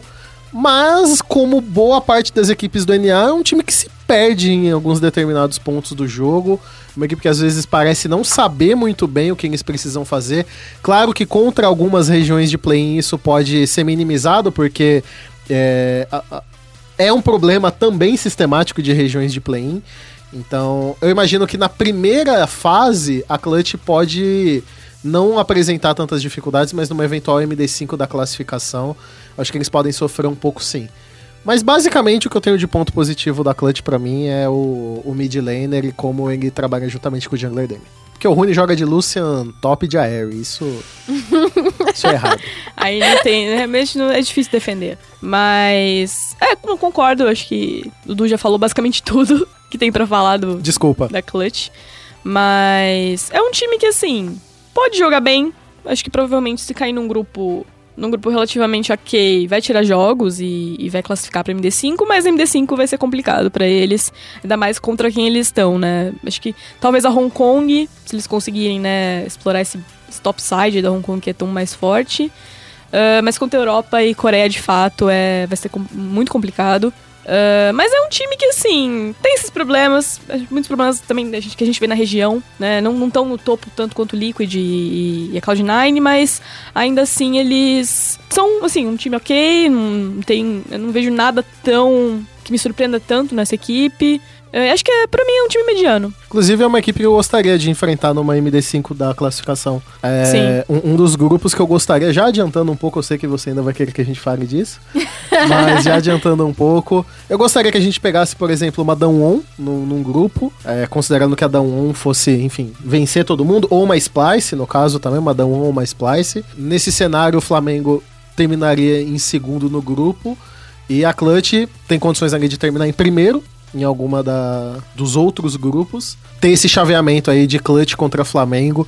Eu acho que se a gente chegar num confronto MD5 de Clutch contra Flamengo, a gente tem sim condições de vencer essa equipe e conseguir chegar na fase de grupos do Mundial, que eu acho que é o que todo mundo quer, né? Agora vocês querem falar então da Hong Kong Attitude? Attitude? Não sei pronunciar. Ou da, da Mon? O que, que, vocês preferem? Você quer ir do luxo ao lixo ou do lixo ao luxo? Vamos do lixo ao luxo, então? É, Por isso que eu chamei essa galera aqui, ó. Assistam o Around the Rift toda semana aí, que é isso que vocês vão ver. E coisas melhores. Sinceridade, análise, coisa... é isso aí. Tem coisas piores no e programa. Melhores. E melhores. Tem umas discussões que acabam indo para uns lugares muito estranhos. então, vamos falar da LMS então? Vamos, infelizmente. Cara, Os Seed... haters da LMS aqui. Seed 3 da LMS. LMS com certeza é uma região mais fraca do que foi em algum dia. Com certeza é. Para mim é uma região que infelizmente tá em declínio. E eu digo infelizmente porque não é bom pro, pro LoL como um todo ter uma região major em declínio. Só pra abrir um pouquinho um parêntese, eu adoro quando falam, a, quando usam a expressão aposentado em, em atuação, né? É aposentado em atuação mesmo? Ex-jogador em atividade? Isso, aposentado em atividade. E aí estão falando isso da LMS, eu acho engraçadíssimo. Pode continuar essa análise. Pois é, só que assim, a, a, a, LMS, ela sempre foi uma região que ela era a Flash Wolves ganhando de todo mundo e o restante um batendo cabeça com o outro para ver se sair alguma coisa. Quando teve todo o enfraquecimento da Flash Wolves, porque a maioria dos jogadores de lá foram para a China, essa região um pouco ela teve que se reestruturar. A equipe que, que domina a liga atualmente é uma equipe que sempre teve ali no Seed 2, Seed 3, que é a, a J-Team. Mas, por exemplo, o Seed 2 atual, que é a HQ, é uma equipe que teve que se se reestruturar.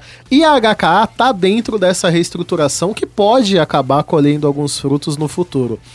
Uh, se a gente considerar a HKA que jogou outros campeonatos internacionais ou que atuou em outros splits, vejo que é uma equipe que evoluiu. Não é uma equipe muito boa, mas ainda assim é uma equipe que tem alguns jogadores que podem ser chave no do confronto. Eu sinto que é uma liga que ainda se baseia em alguns top laners muito fortes ou buscam muito o jogo pela, pela rota do topo. Às vezes isso acaba não sendo da melhor maneira executada, mas tem um quê de VCS nessas equipes que é trazer um pouco de caos no jogo. Que é também, eles não se importam muito com alguns piques, eles trazem isso para a zona de conforto deles e eles arrumam uma maneira de conseguir se encontrar e, e, e, e finalizar o jogo, pegar alguma vantagem, avançar a visão que seja. Mas por que que eu, eu gosto mais da ideia de enfrentar a Clutch do que enfrentar uma HKA? Porque eu sinto que a Clutch, ela se perde. A, a, a Clutch, às vezes, ela simplesmente vai pro mid todo mundo, e isso é uma coisa que acontece bastante nas equipes da, da, da América do Norte. Da Tá HKA... chamando minha liga de Aran? Sim. é a Aran League. E a HKA, ela pode ter individualmente jogadores piores do que os jogadores da Clutch, coisa que eu acho que, que tem sim. Mas a HKA, pra mim, é uma equipe um pouco mais inteligente no que ela precisa ou do que ela pode fazer ao longo do jogo. Então eu acho que, às vezes, é, essa pode ser uma dificuldade que eu considero enfrentar a Clutch melhor do que enfrentar a HKA. Mas pra grande maioria das pessoas, a HKA é a equipe mais fraca desse pote 1. É, individualmente falando, eu também concordo que seja. Bom, sobre HK, eu acho que tem alguns pontos muito claros quando você assiste o jogo deles. Por exemplo, topside muito forte. 3Z é um jogador que tá se destacando demais. Ah, eles jogam pra ele. Ah, o jogo todo da HK é voltado pra colocar ele na frente, pra fazer eles no balar. E Mission não fica atrás, é um solo, solo laner muito bom também. Ele consegue se manter estável o jogo todo, mesmo sem essa tanto recurso assim.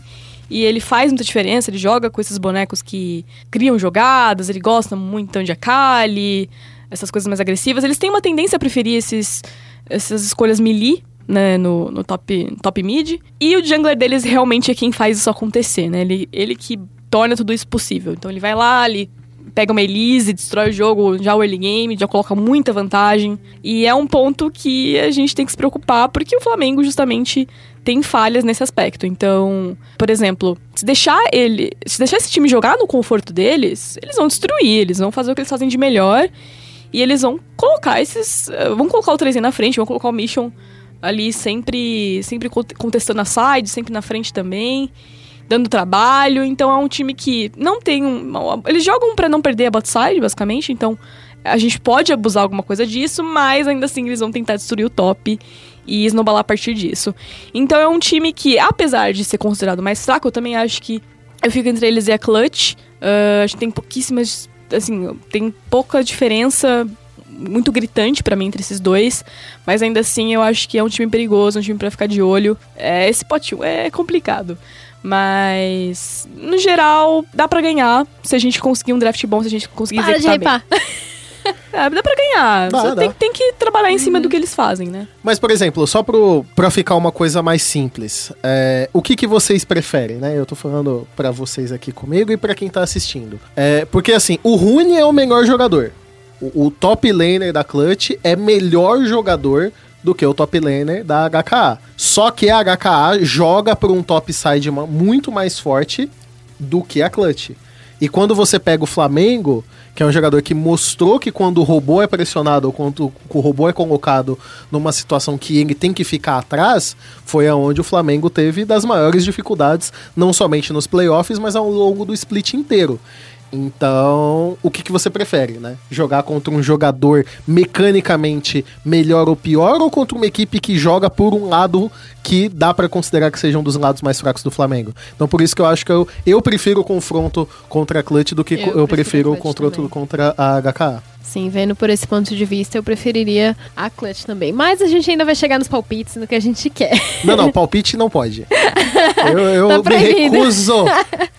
Depois vai pagar, vai- pagar a língua, né? Sabe por que, que palpite é ruim? Eu vou dizer por quê. Porque a gente vai fazer, sei lá, uma hora e meia de podcast. A gente tá analisando todas as equipes. Estamos fazendo aqui o, o choque de cultura. Pontos fortes, pontos fracos. Aí no final a gente dá o palpite. Só vão julgar a gente pelo palpite. E aí, se a gente não dá palpite, eles são obrigados a ver o que a gente falou no programa. Então, por Depois vai aparecer de o pessoal assim, eu vi que você apostou e É, A exato. galera vem te cobrar assim, ah, sai do, do além, sabe? Tá certa a Esse- indignação, tá não, certo. porque aí você dá palpite, aí depois você erra o palpite, aí chega lá, ah, aquele gordo da língua presa que só fala merda. Tá, aí é foda. bicho. É, por isso que eu não mais palpite. Eu acho que tem uma mágoa aí. Não tem mágoa. Eu superei. Nem chorei hoje. É, mas espero que o pessoal venha te cobrar mesmo. Assim, a gente tem que lembrar que a gente é o Flamengo, né? Tem torcida enorme aí, então de repente eu não. pessoal cobra mesmo. Não, Nossa, eu não quero me queimar com a torcida do Flamengo, não. Não, não se... Eu só vou mandar um recado para alguns torcedores pro Flamengo. Não sejam o tipo de pessoa que virava. Porque eu já. eh, eh, Tem alguns comentários que são deixados na TR que eu fui dar uma pesquisada. Tem alguns caras que, quando era a NTZ que tava indo. O comentário do cara assim: Nossa, eu não acredito que vocês estão falando bem dessa NTZ. É impossível que esse time faça alguma coisa boa. Aí esse mesmo cara voltou agora e comenta: Nossa, como vocês são negativos quando vocês estão falando do Flamengo. Por que, que vocês não buscam pontos positivos pra falar dessa equipe? Não sejam esse torcedor. Podem torcer pro Flamengo, podem ser fanboys. Eu gosto de fanboy. O trabalho da TR fala mal. Eu gosto de fanboy porque. O trabalho da Terra é ser fanboy. E é isso aí. Inclusive, amo os fanboys da SKT também. São incríveis. Eles nascem assim de um. Um abraço ponto- pro Bruno Eles do Mais Um Esportes. abraço pro Ericat. Um abraço pro. Não, não, não, não. Sempre. se- O Mais Esportes hypou a SKT hoje. Vocês eu tenho propriedade pra falar porque eu era de lá. Evelyn, conta pra gente. Você era obrigada a pensar em ideias pro thumbnail dos vídeos hypando a SKT? Porque as thumbnails são muito boas. Não, o Eric pensa sozinho. Sabia. Que trabalho fantástico. Trabalho incrível de hype da SKT. Vou, vou, vou chamar o Eric aqui também pra falar quando, quando for a fase de grupos, pra ele hypar a SKT aqui em, em louco. Se o Bruno quiser também. Não, ele Vou- comprou o Cálice. vou fazer o convite. O Cálice fez um top 20. O Cálice colocou o Faker em top, no top 1. Vendido. Vendidaço. Só porque ele tá podendo postar as coisas no site. Denúncia aqui, denúncia. Não, pro Cálice, Cálice seu colocar... vendido. Pro Cálice colocar um coreano no primeiro... É. É, porque o cara tá... Louco. Já foi, já foi faz o, tempo. o Eric, eu não sei o que que o Eric fez com, com o Cálice, não. Gente, vocês estão fazendo a TR no Central. É, acontece. Vamos ser Acontece processados famílias. pelo Mais Esportes. Vamos falar de LCK então, vamos voltar aqui. vamos falar da. Eu falo sempre Dalmão, mas não é Dalmão, né? Dalmão. Da mão, da mão gaming. Dá um... O que, que esse time aí vai trazer nesse play-in? Eles são o time mais forte do play-in, na visão de vocês? A Letícia não pode responder porque pra ela é Splice. Verdade. Não. Mas Olha, depende. Depende. Se for a Danwon que jogou playoff contra a SKT, essa Danwon não ganhava da Redemption. Não, porque. Nossa. Porque a, a que jogou contra a SKT completamente tiltada. Eu nunca vi uma equipe tão tiltada quanto. Análises corajosas. Não, mas isso aí não, não é nem uma análise. Isso aí, quem assistiu a, o 3 a 0 que a SKT meteu na Danwon, deu até vergonha de ver o, o que, que esse time fez. Porque a Danwon é uma equipe, pra mim, muito, muito boa. Pra mim, é tranquilamente a melhor equipe dessa, dessa, dessa fase de play-in do, do Mundial. Mas o, o jogo que eles tiveram contra a SKT foi completamente reconhecível. Eu sei que aí entra o fanboy da SKT. Na verdade, a SKT que é muito boa. É negável cada um não conseguiu fazer 50% do jogo deles contra aquela SKT. E o problema é, pode acontecer de novo. Então, eu fico na dúvida. É, será que o fato de, de ser uma equipe nova, de ser de novos jogadores, de ser uma das equipes que traz essa reestruturação coreana de estilo de jogo, de trazer novos jogadores, é, eu gosto disso. Eu senti falta desse de uma Danwon, de uma Griffin no Mundial do ano passado. E agora, para esse Mundial, tô bem feliz que essas equipes estão lá, mas confesso que eu fiquei com um pouco de receio depois do, do- da, da série contra a SKT, porque foi uma fragilidade, foi um problema que eu não vi essa equipe passar ao longo do split inteiro. Mas se a gente excluir a série contra a MD5, esse time é amedrontador. Amedrontador. Esses coreanos da, da Daewon, que são jogadores novos, são incríveis. Eles conseguem fazer um trabalho muito bom, eles têm uma visão de jogo extremamente lúcida. É uma equipe muito rápida. E aí, mais uma vez, comparando contra o Flamengo, é uma equipe que eu creio que o Flamengo teria uma dificuldade extrema de lidar com o early game de uma Daewon, porque uma Daewon é aquela equipe que se ela conseguir jogar o melhor dela, esperem que a Daewon praticamente engula todas as equipes às quais ela joga, em- ela jogue contra. Porque esse é o estilo de jogo deles, que é um pouco fora daquele estilo da LCK de jogos cadenciados, jogos lentos. A Daewon não, assim como a Griffin, uma equipe rápida, uma equipe que busca as coisas desde o começo e sabe muito bem como vencer jogos, sabe muito bem como aproveitar dessa vantagem. É, bom, parafraseando aí um, um caster muito conhecido no mundo todo, chamado Papa Smith. Achei que você ia falar skit. Não, o Skit não falou isso. Mas parafraseando ele, é Don't one will lose to Brazil. Ele falou isso.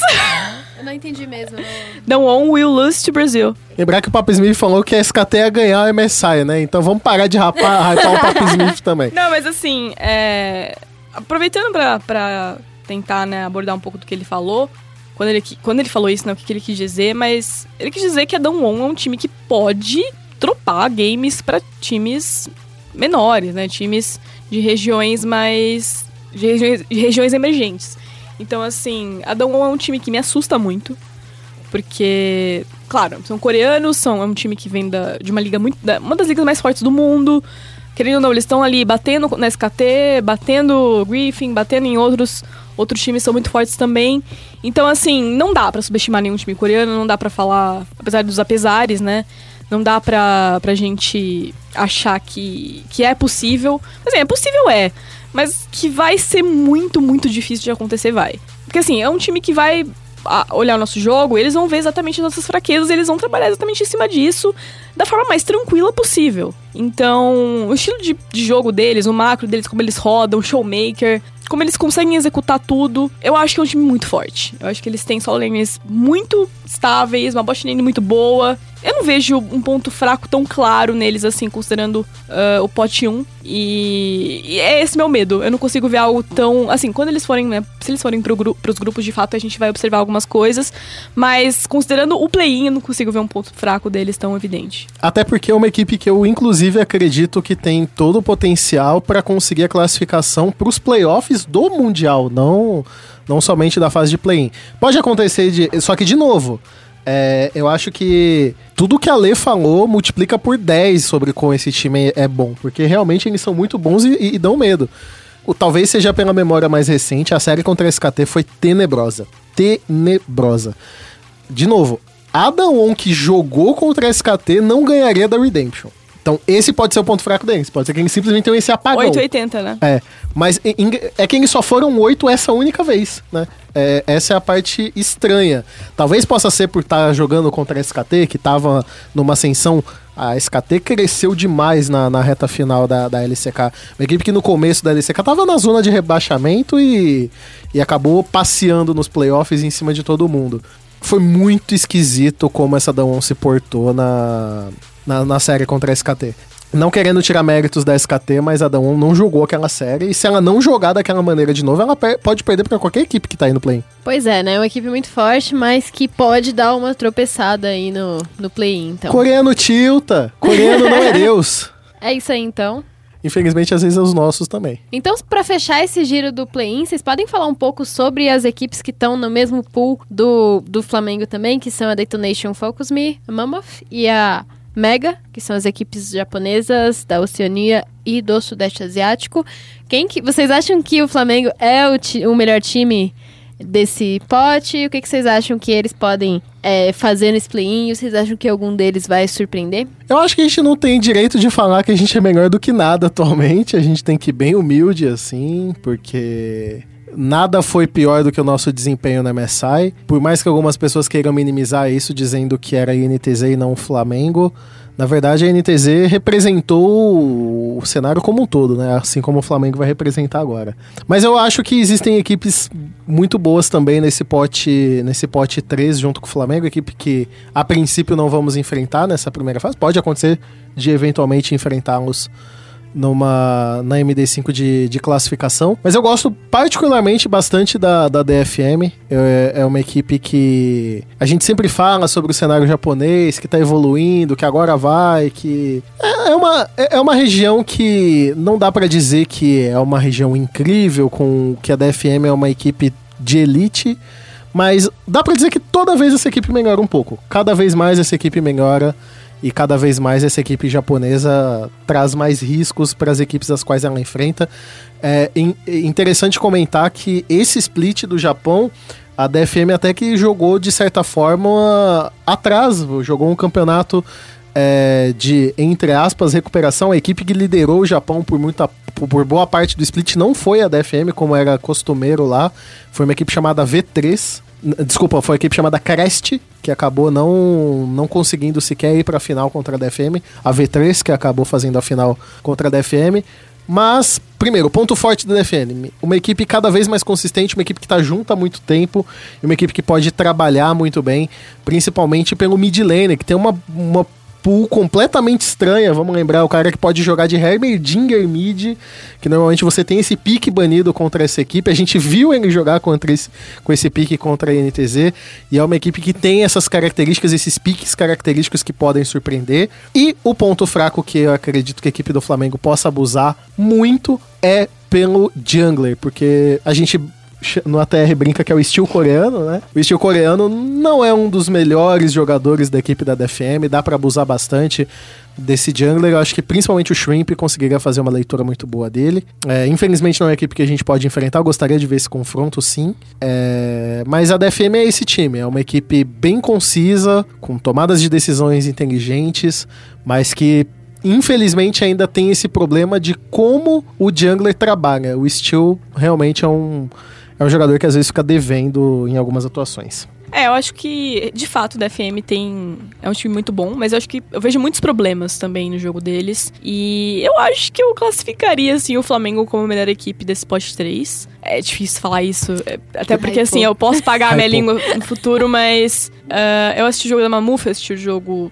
Alguns jogos da DFM. ah, Mega a gente já falou, né, também, que é um, é um time com muitos problemas, um estilo de jogo muito lento. Mas, é, de fato, eu acho que o Flamengo pode sim ganhar essa DFM eventualmente, pode sim se mostrar um time melhor, se souber aproveitar desses erros que o Dudu né, já comentou, souber explorar isso. A gente tem pontos muito fortes, a gente tem um jungler que é muito presente, é muito participativo, o tempo todo na, na, na nossa split, né? na- desde o ano passado o Shrimp vem muito dominante, muito forte, sendo um dos principais pilares desse Flamengo. Então, assim, não só bot lane, mas como o Shrimp roda o jogo pro Flamengo, é muito importante, é crucial. Então, de fato, eu vejo que isso pode acontecer. Por favor, Flamengo, é, mostre que eu estou certa. É, acho que o Flamengo também né, tem, tem decisões inteligentes, precisa melhorar algumas questões de execução, de planejamento. Né, do que eles vão fazer de fato no jogo, o top, o mid, né, essas questões de, de sinergia de duo aí. Mas, tirando isso, eu acho que Mamuf, Mega estão no nível mais abaixo, então tem muitos problemas. São equipes mais lentas, são equipes reativas, que esperam o adversário errar muito. E eu acho que o Flamengo já mostrou que aprendeu a jogar contra esse estilo de jogo, principalmente na final. Então, eu vejo isso de positivo, eu vejo essas questões. Espero que, que eles mostrem que eu tô certa realmente. Então, encaminhando aqui o nosso chat aberto para o final, eu vou ter que perguntar. eu vou ter que pedir palpite. Não, não, não. Ah, meu Deus. É... Palpite não. Azedou. Palpite ou é, análise, análise, análise. Vamos chamar de análise. Chama já. Quem que vocês acham, então, com base em tudo isso, quem que vocês acreditam que podem ser os quatro times que vão se classificar para a fase de grupos através do play-in? Joguei a bomba no colo de vocês. Você podia começar, né? Olha só que Os sugestão. analistas são vocês. Parou ímpar. Eu começo, vai. uh, Dawon, os que vão classificar pra fase de grupos, né? Sim. Isso. Dawon, Splice, Loki... Nossa, é difícil esse quarto aí, meu Deus. Porque Eu, eu acho que vai ser, assim, uma reviravolta. Se falar Flamengo é hypar, será? Porque eu tô pensando aqui em falar Flamengo. mas- Não, acho que é Mas não hypar, pode, hypar vai muito. zicar. É difícil porque, assim, ah, eu, não, eu não vejo tanto a Clutch e a Hong Kong indo. Mas também não tem nenhum time do pote 2 que eu veja passando, assim.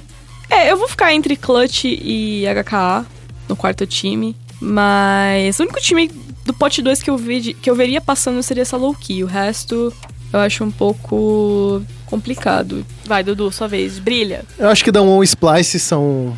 Inegáveis. É, acho que quem não apostar em Damwon e Splice. Ou é aquele cara que sempre faz o. Como que é o nome daquilo que você vai apostando? Que todo ano tem? Me fugiu o nome. bolão, bolão. Bolão. É, tem um outro nome, mas é o bolão lá que. Acho ah, que. em português é bolão. É bolão, né? Como Uhum. que é em inglês? Balloon. Big ball. Big Ball. Big cake. Bolão. Boa. Mas brincadeiras à parte, Damwon, Splice. a clutch, dependendo do, do confronto que ela tiver, e eu acredito bastante na low key também. E eu acho que o Flamengo pode acabar roubando, roubando a vaga da clutch. Num cenário perfeito. É, num cenário perfeito, a- a- o Flamengo roubaria essa, essa classificação da clutch. Mas É que é muito difícil saber sem ter o sorteio já. É, é, é bem difícil, mas lembrando, né, a gente não, não sabe ainda, no momento da gravação não tem um sorteio, mas Dawn Splice creio que sem dificuldades. Gosto muito, muito, muito da Low-Key, acho que a Low-Key tem essa magia do cenário vietnamita, e eu acho que ficaria aí Clutch, Fra- Clutch Flamengo, na verdade Clutch HKA e o coração que é equival ao Flamengo. E não que eu seja flamenguista, A mas gente sempre torce pro Brasil, Vamos torcer né? pro Brasil, porque é uma coisa que eu sempre falo, né? Pode, pode soar. Às vezes a gente fala pontos negativos, aponta problemas. A gente não tá sendo negativo. Eu acho que. É... A gente aprendeu a ser realista. Não, né? não, é, é- é- e, e- e, na verdade o Flamengo ele nos representa. Acho que todos nós que estamos no cenário de LoL estamos sendo representados pelo Flamengo. Nós fazemos parte do que o Flamengo vai mostrar. Então é óbvio que eu quero que essa equipe vá bem no Mundial. Eu não tô falando isso da boca pra fora, porque eu realmente acredito que eles estão representando não somente eles, mas todo o nosso cenário. Eles foram a melhor equipe do CBLOL, CBLOL é uma equipe que, é, enfim, a- o campeonato que a gente acompanha. é, eu faço parte do circuito desafiante, então, querendo ou não, equipes que saem do circuito vão pro CBLOL. Então, somos parte, tamo, tamo junto nessa, né? Então, o Flamengo ir bem é bom pro cenário como um todo. Então, é claro que eu tô torcendo pra eles irem bem sim. O Flamengo é o Brasil no Mundial. É, mas É, a sem gente contar fala que a gente só tem a ganhar se o Flamengo for, for longe, mas quanto, quanto mais eles conseguirem ir longe, melhor pra nós, do CBLOL, nossos circuitos aqui. A gente pode chegar ao caso. só tem o que comemorar. É, o, o, o cenário perfeito seria que o Flamengo conseguisse um Mundial muito bom, que a equipe brasileira que representasse no MSI conseguisse um desempenho tão bom quanto. Vamos roubar essa segunda vaga do Vietnã, pô. Vamos mandar dois times brasileiros também. Quando que, quando que vai chegar a nossa vez? Quando que os humilhados serão exaltados? Espero que seja agora, contra a Clutch. Então é isso aí, depois dessa. Não foi uma hypada, né? Acho que foi um apelo aí pelo Flamengo no Mundial. A gente vai encerrando aqui o chat aberto.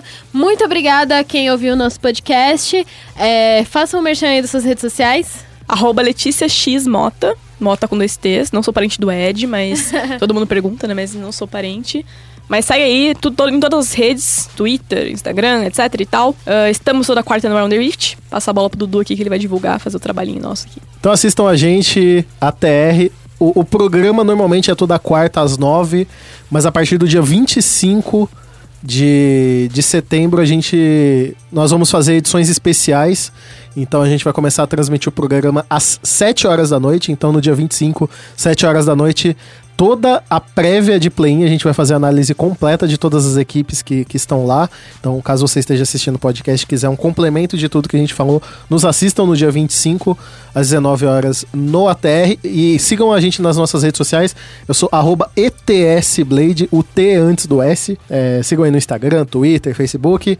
A gente tá postando o cronograma do ATR lá também, para que todos possam acompanhar. A gente sempre vai ter programas assim que acabar todas a, nos intervalos de todas as fases. E a gente vai falar bastante de tudo que vai acontecer e de tudo que a gente espera que aconteça. Sempre com muito bom humor, muitos trocadilhos e análises de shape. Então é isso, deixando as minhas redes sociais também. É Evelyn Macos em todas as redes sociais. Evelyn com Y, com N, M-A-C-K-O-S. Mas se você pesquisar Evelyn com dois N's, você já me acha. Que Siga famosa! Sigam a gente também no arroba SPN eSports BR no Twitter. É, acompanhe a gente no spn.com.br barra esports. E é isso, muito obrigada por ouvirem a gente. Finalizar deixando aquela frase: SPN porque a vida precisa de esporte.